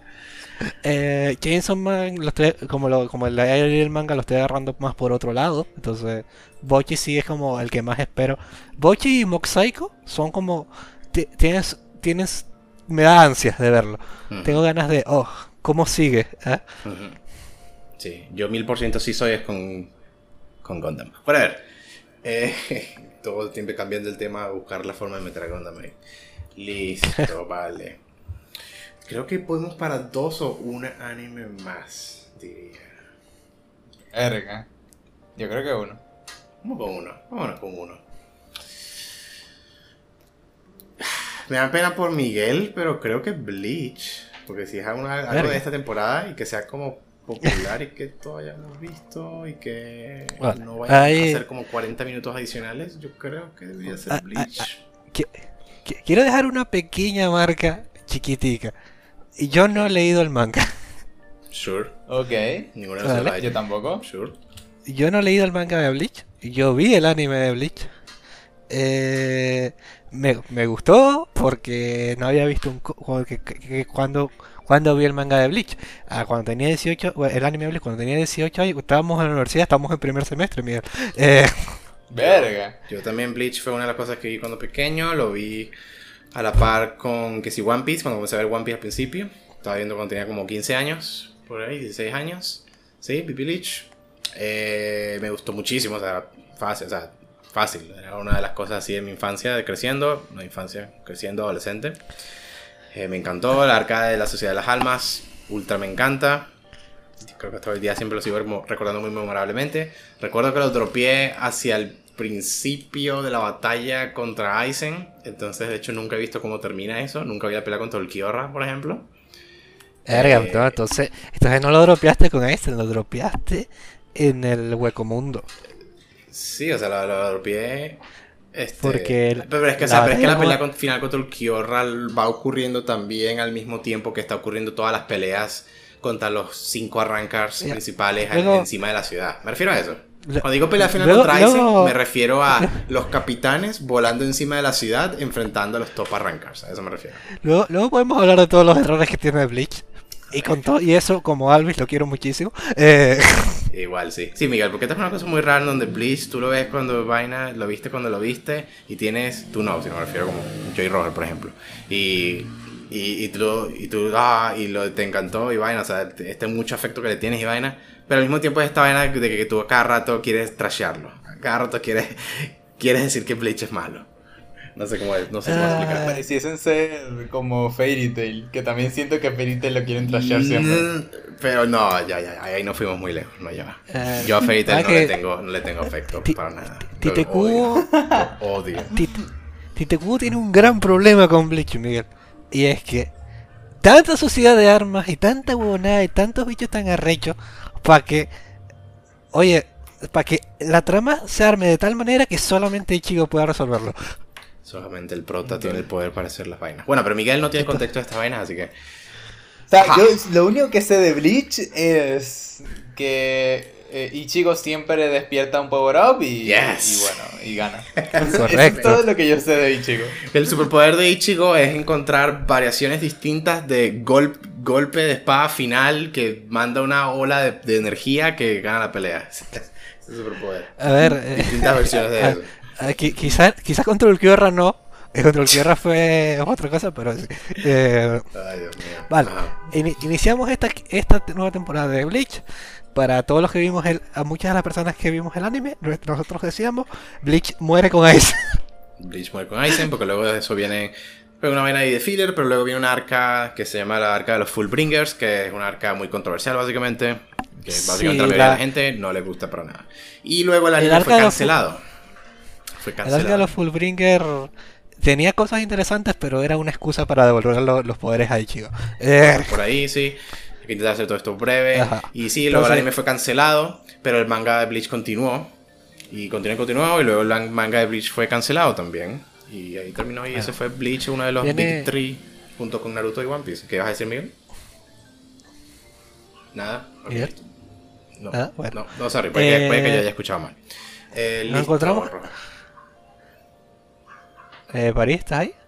Sí, no, me, me oyen, sí. Vale, vale, vale. ¿De qué, vale. Como, Ok, eh, vuelve Bleach, vuelve a la mano de Pierrot. Y con esto todo el mundo está, todos estamos muy asustados. Eh, eh, no sé la calidad de Pierro últimamente, no sé. Me gusta, lo que pasa es que Miguel no se vio el anime de Black Clover porque si no le preguntaría qué tal. ¿Ah? Ah me he visto, me he visto, me he visto algunas escenas, pero no, pero no me he visto el anime entero. Básicamente yo, yo, no sigue Miguel, sí, sigue Miguel. Ah, yo me he visto un par de, de, escenas y episodios, pero no, pero no me lo he seguido en lo absoluto. Bueno, voy a, voy a decir lo siguiente. Si yo no si yo viera estos primeros episodios de Bleach y tú me y tú me, me, pusieras a adivinar la casa de animación, la última que te diría probablemente sea Pierre, porque no puedo creer el buen trabajo que están haciendo. Qué, Dios mío, qué, qué, ron, qué rencor, vale, qué, qué grudge le tiene tan irracional le tiene Roger a esta gente. Es que, a ver, ya, pero, pero eso, eso, eso tú también eres con Estudio Dean, ¿oíste? Ok, eso, eso, no es justo. eso no es justo. hay, tres estudios que tienen su, su, marquita, que son Dean, que son Pierre, y que muchas veces también lo hace eh, Toei Animation. Yes. One Piece. era horrible. yo digo que Toei es bueno. Ah, porque tú no viste. Honestamente, Toei Animation ahorita está como en su época de oro, honestamente, con la animación de Wano y eso, sí. Pero sí, no, pues yo sé ¿Por qué? ¿A qué va Roger? Pierrot entonces fue el estudio que hizo Naruto Shippuden, he entendido. Hizo... hizo... Hizo Bleach la primera temporada. Hizo Bleach. Creo que hicieron Fairy Tail. Tokyo Ghoul, Tokyo Ghoul lo hicieron ellos, Akatsuki no Yona lo hicieron ellos, lo, lo, busqué. Boruto sí, porque es claro, yo no, yo no comparto la misma, el mismo rencor que este man le tiene. No, Fairy Tail no lo hicieron ellos. Pero sí, whatever. Eh, adelante, Roger. Entonces, Blix se ve muy bien. Y ciertamente. este inicio. Mira, yo, Pierrot, o sea, solo un inciso aquí, y Pierrot hizo Bleach el original, ¿lo oyeron? Sí, sí, sí. Sí, sí. Por, por, eso, por eso el Bleach original, de hecho, tiene muy buena animación. Era el mejor animado de, del trío de Naruto, One Piece y Bleach. Bleach era el mejor animado. Uh, pero bueno, quitando eso, eh, así como Boku no Hero, sexta season, inicia directo a los coñazos. Bleach inició así, con, e, con la guerra entre los Quincy y los. y los. y, los, y, los, y la sociedad de las almas. Yes. ¿No? Entre los. Eh, creo que. Lo que es un nombre muy. Creo que Shinigami japonés. En las algunas traducciones salía como segadores. Eso era. O sea, exacto, porque es como. es Soul Reapers, pues. son lo que son. Son los, los estos manes de Shinigami, pues. Así es por eso que Ichigo, pues, cuando le dicen quién eres tú, ah, soy un Soul Reaper sustituto. Entonces él dice Shinigami Daiko. O Daiko, whatever. Entonces. Eh, um, entonces, mira, aparecen, aparecen los Quincy de la nada, porque hasta ahora la, lo que se sabía de, de los Quincy era que nuestro querido compañero, el Sasuke 2. Nuestro Sasuke de esta serie Ishida. que, Ishida, perdón, eh, Sasuke no, por favor. ¿Quién te compraría con Sasuke, Sasuke? Sasuke.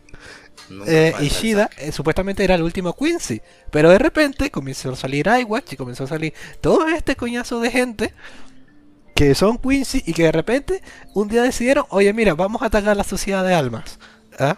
Vamos a hacer un genocidio solución final nazi a los Shinigami. ¿Y por qué vamos a atacar a la sociedad de almas? Porque terminamos una tecnología muy, muy, muy característica que se trata de robamos bancais. Hell yeah, por supuesto. Nuevos poderes, listo. ¿Eh? Eso es una solución bastante bleach, introducir villanos que, es como que tenemos un, poder nuevo nunca antes establecido de antemano y por eso ya podemos violarlos completo. Y es muy gracioso porque iWatch, por ejemplo, que es el que sería el villano de esta, de, esta parte, eh, dice, vamos, voy a atacar a la sociedad de Alma en tres días. y llega, llega el, viejo este, el, líder de la sociedad de Alma, y dice, ah, prepárense una vez porque a este no le creo. Y iWatch el día siguiente dice, ¿sabes qué? Vamos a la sociedad de Alma ya. eso, eso es algo bastante fairy debo decir. y que, ya no queda tan caprichoso así, ya, whatever. Y bueno, y desde entonces, desde como ya, ya desde capítulo 2, ya empezó una guerra entre Quincy y, y eh, segadores, entre Shinigami, que están y han vuelto mierda ya toda la sociedad de almas. Están tirándose su academia si son seis empezando de una Key Bleach. Aunque bueno, claro, en el manga este, este arca es la última arca de toda Bleach, de toda la serie.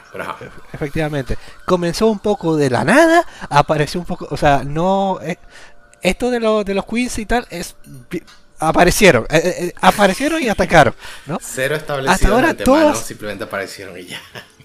Entonces son, hasta ahora todo ha sido acción, acción, eh, pero efectivamente, la acción está muy bien, la animación está muy bien detallada, los actores de voz lo están haciendo, me parece que lo están haciendo muy bien.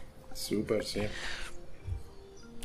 Me, gusta, me gusta cómo está quedando. Luego, cuando, cuando el guion tenga que hacer su trabajo, ya diré, puta mierda, te cubo, ¿qué hiciste? aquí como que cuando comienza el diálogo, cuando comienza como que vamos a capturar las sutilezas de la experiencia humana, el drama, las personajes y sus motivaciones y vainas. Ahí es cuando nos vamos por el coño.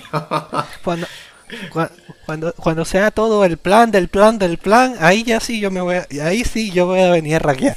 Mientras tanto, yo voy a mientras ahorita Blix sea combate, sea eh, gente mostrándome lo superpoderosa que es para que luego pues, ellos tengan que sacar debe sacarse as bajo la manga porque esta es la, primera vez que. esta porque los capitanes están jodidos, porque los capitanes ya no pueden sacar el Bankai. Tienen que, tienen que jugar ahora con la cabeza. Oh, Entonces, ahora, cuando tenga que hacer eso, y evidentemente, como no podía ser de otra, eh, a Ichigo, Ichigo que, que, raro, no le podemos robar el Bankai a Ichigo. Mm, no puedo creerlo. no serás capaz.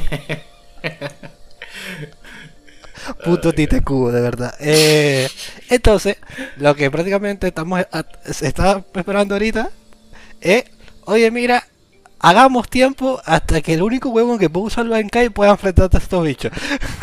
lo que pasó exactamente al final del último arco. Pero, eh, como es Bleach, las peleas son muy buenas y muy entretenidas. Sí, Bleach es, tan raro como Bleach si es uno de los grandes tres y vaina con Naruto y One Piece. Y, y es como... Bleach es totalmente estilo. Estilo y tono. Es como lo que hace Bleach como tan cool. Porque eso es lo que es Bleach. Para mí eso es lo que Bleach es principalmente. Es cool. Cool. Eso... Cool, cool. Eh, la, ley, lo que mi primo lo llama la ley, del cool, en, el anime que más lo expresa, que por cierto lo dropeé, Shaman King, mm. es la ley del cool. Y Bleach sigue siendo la ley del cool. Es la ley del cool, sí. Y sí, pues, me da risa cuando estábamos viendo que si Jujutsu Kaisen y vaina antes en el año y que sí, es como esa misma esa misma escuela de vaina, que me parece que tal vez Jujutsu Kaisen aprendió de otras cosas más modernas también y pueda sacarse sus vainas más que, por, justamente con, con el tema de Jujutsu Kaisen, que porque Jujutsu Kaisen sí bebe un poco de Tite Cubo, ¿no? Al final de cuentas, no sé si... Mil por ciento, sí. No, eh, Jujutsu Kaisen tiene, tiene esa, esa, aprendió esa tono de cool de Bleach, sí, ciertamente. Eh, me da mucha risa el hecho este de, supuestamente como en una entrevista que estuvieron Tite Kubo y el, autor de Jujutsu Kaisen, ¿no? Va a Tite Kubo y le dice, ah, tus personajes femeninos son no son tan buenos. Y es como que, hijo de puta, mira quién habla. Ah, no vi esa frase, no vi esa frase. Yo sí vi. Uh, dijo, dijo con el de Kaisen y no. y es como que. Pero, pero, a ver, tú y el de Naruto deberían. deberían son una falta de respeto con los personajes femeninos. ¿Qué opinas de eso, Miguel? ¿Kishimoto es bueno escribiendo personajes femeninos, sí o no? Ahorita Miguel no está. No, sí estoy, pero. Kishimoto. Siendo bueno, mira. No. No, no lo creo. No, no, lo creo, en lo absoluto. Denegado. Me parece que. las mujeres negadas. Esa es, esta clase O sea, él, él, hizo, él hizo Naruto y está muy bien lo que hizo, pero es que al menos su obra, que yo considero como Naruto como su, su, su, su cosa más famosa. Yes. One. A ver, que si hay prospectos, que si Tsunade, que si este Ay. Tsunade y Tsunade. y Tsunade. ¿No te acuerdas de Tenten? No, mentira, ya, bueno. Este. Ajá, este. Eh, pues sí, o sea, sí hay, hay momentos de Gear Power en, en Naruto, pero en definitivamente no es como el foco, ni de cerca van a ser los protagonistas no son tan eh. interesantes ni tienen tan poderes tan interesantes como el protagonista. A ver, incluso cuando le, quieran, le quisieron dar un lugar, a Sakura, le dieron el peor lugar de todos. Es como, marico, what the fuck. sí, loco, ¿quién quisiera ser la esposa de Sasuke? Shonen en general sí que tienen una vaina rara con eso. No, no pareciera que nunca logran exactamente pegarlo bien. No, pero, a ver, Maggie, Maggie lo hace súper bien. Maggie es probablemente. Pero bueno, es que dije Shonen Jump, ¿no? No, no, no. O sea, yo dije ah, Shonen. Ah, bueno. no, sí, sí dije Shonen, tienes razón. Pero supongo que me refería tal vez más a Shonen Jump en específico. Porque sí, Maggie yo creo que es muy bueno en eso, sí. creo que creo que Fujimoto hace muy bien su personaje femenino. Fujimoto yo creo que también sí es un buen ejemplo, sí. Es, Entonces, sí, pero bueno, pero, fin de cuentas, fin de cuentas, estoy disfrutando Bleach como, como cuando tenía 17 años exactamente igual. ¿ah? Sí, tiene una magia, sí. Tiene su, su, pequeña magia, aunque... Mira, ese, ese fui yo con Dragon Ball Super. Eh, aunque claro, eso es... eso es como, como, ver, como ver algo con...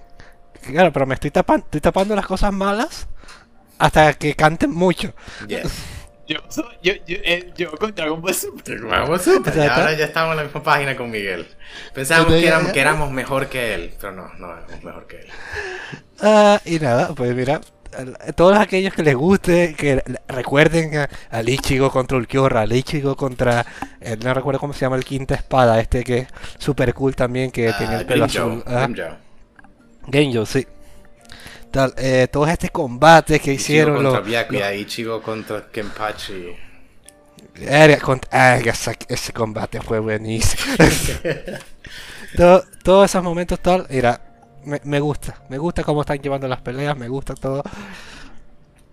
Está, está muy bien. la verdad. Ya la trama se prenda después, bueno, ya nos fuimos para carajo. De hecho, algo, que sí va a ser legit bien interesante rápido es que me pregunto si sí van a hacer entonces un gran cambio mientras más nos vayan acercando al final y vaina. Me pregunto si en este anime sí le van a dar la chance al de terminarlo todo bien tranquilo en vez de cancelado apresurado. Espero que sí, y sobre todo porque veo que la recepción es buena. ¿Recuerdas que la primera semana se puso Bleach de primero y Chainsaw Man de segundo? En puntuación. Sí. Que, que, pero evidentemente tuvieron que llegar los, brutos de, de, de, Full Metal Alchemy y decir, ¿cómo que Full Metal Alchemy no es mejor? Y comenzaron a bajar. Marico, la mafia de Full Metal Alchemist que no va a dejar que ese anime baje. Qué risa esa vaina, man. No puedo. Ah, listo, pues sí. Felicidades por Bleach por haber tenido como. Después de haber tenido su cancelación fea y tener como esta reputación mala. Un excelente retorno. Sí, un excelente retorno. pero, bueno, bien por él. Y bien por todo. Anime is awesome. Oh fuck. Bueno, se da like con el recoil después, pero bueno. Este, sí, anime se awesome ahorita. He visto tantas vergas buenísimas ahorita y todavía no he terminado de ver. Como, todavía varias vainas buenísimas. Estoy viendo Miami Season 2, fucking increíble. Voy a ver Mosaicos 3 ahorita en breve y estoy seguro que esa vaina va a ser lo mejor que he visto ever. Y Joder, so- so- solo lo que va hasta ahora es buenísimo. Sí. Anime es demasiado bueno ahorita. Global va de la mano con lo popular que se está haciendo en general, ¿no? Lo estoy notando siempre. La- la mucho más y verdad, más y más. ¿Sabes Está que muy popular anime. yo- yo, pens- Ajá. yo pensaba que yo estaba como bajando un poco mi... Como siendo más permisivo en cuanto a las notas que le pongo a los animes, pero yo creo que no, yo creo que realmente estoy viendo mejores obras. Yes. Creo que estamos teniendo un boom de mejores obras. Yes, I agree. Estoy de acuerdo. Temporada tenía toda la pinta de salir muy buenas obras. Claro, no, sí, aquí estamos ahorita en la temporada que pues, todos hablábamos de él cuando se estaba acercando la temporada, que era como que holy shit, esta temporada es la verga, el evento de los eventos, el Avengers Endgame de la temporada de anime. O sea, O se sea, de muchísimas, muchísimas, eh, no segundas, sino secuelas quizás. Vainas sí. O sea, hype, muchísimas, se- muchísimas secuelas, muy buenas sorpresas como Bochi, este, Gundam, vaina excelentísimo. Chainsaw, y, sí.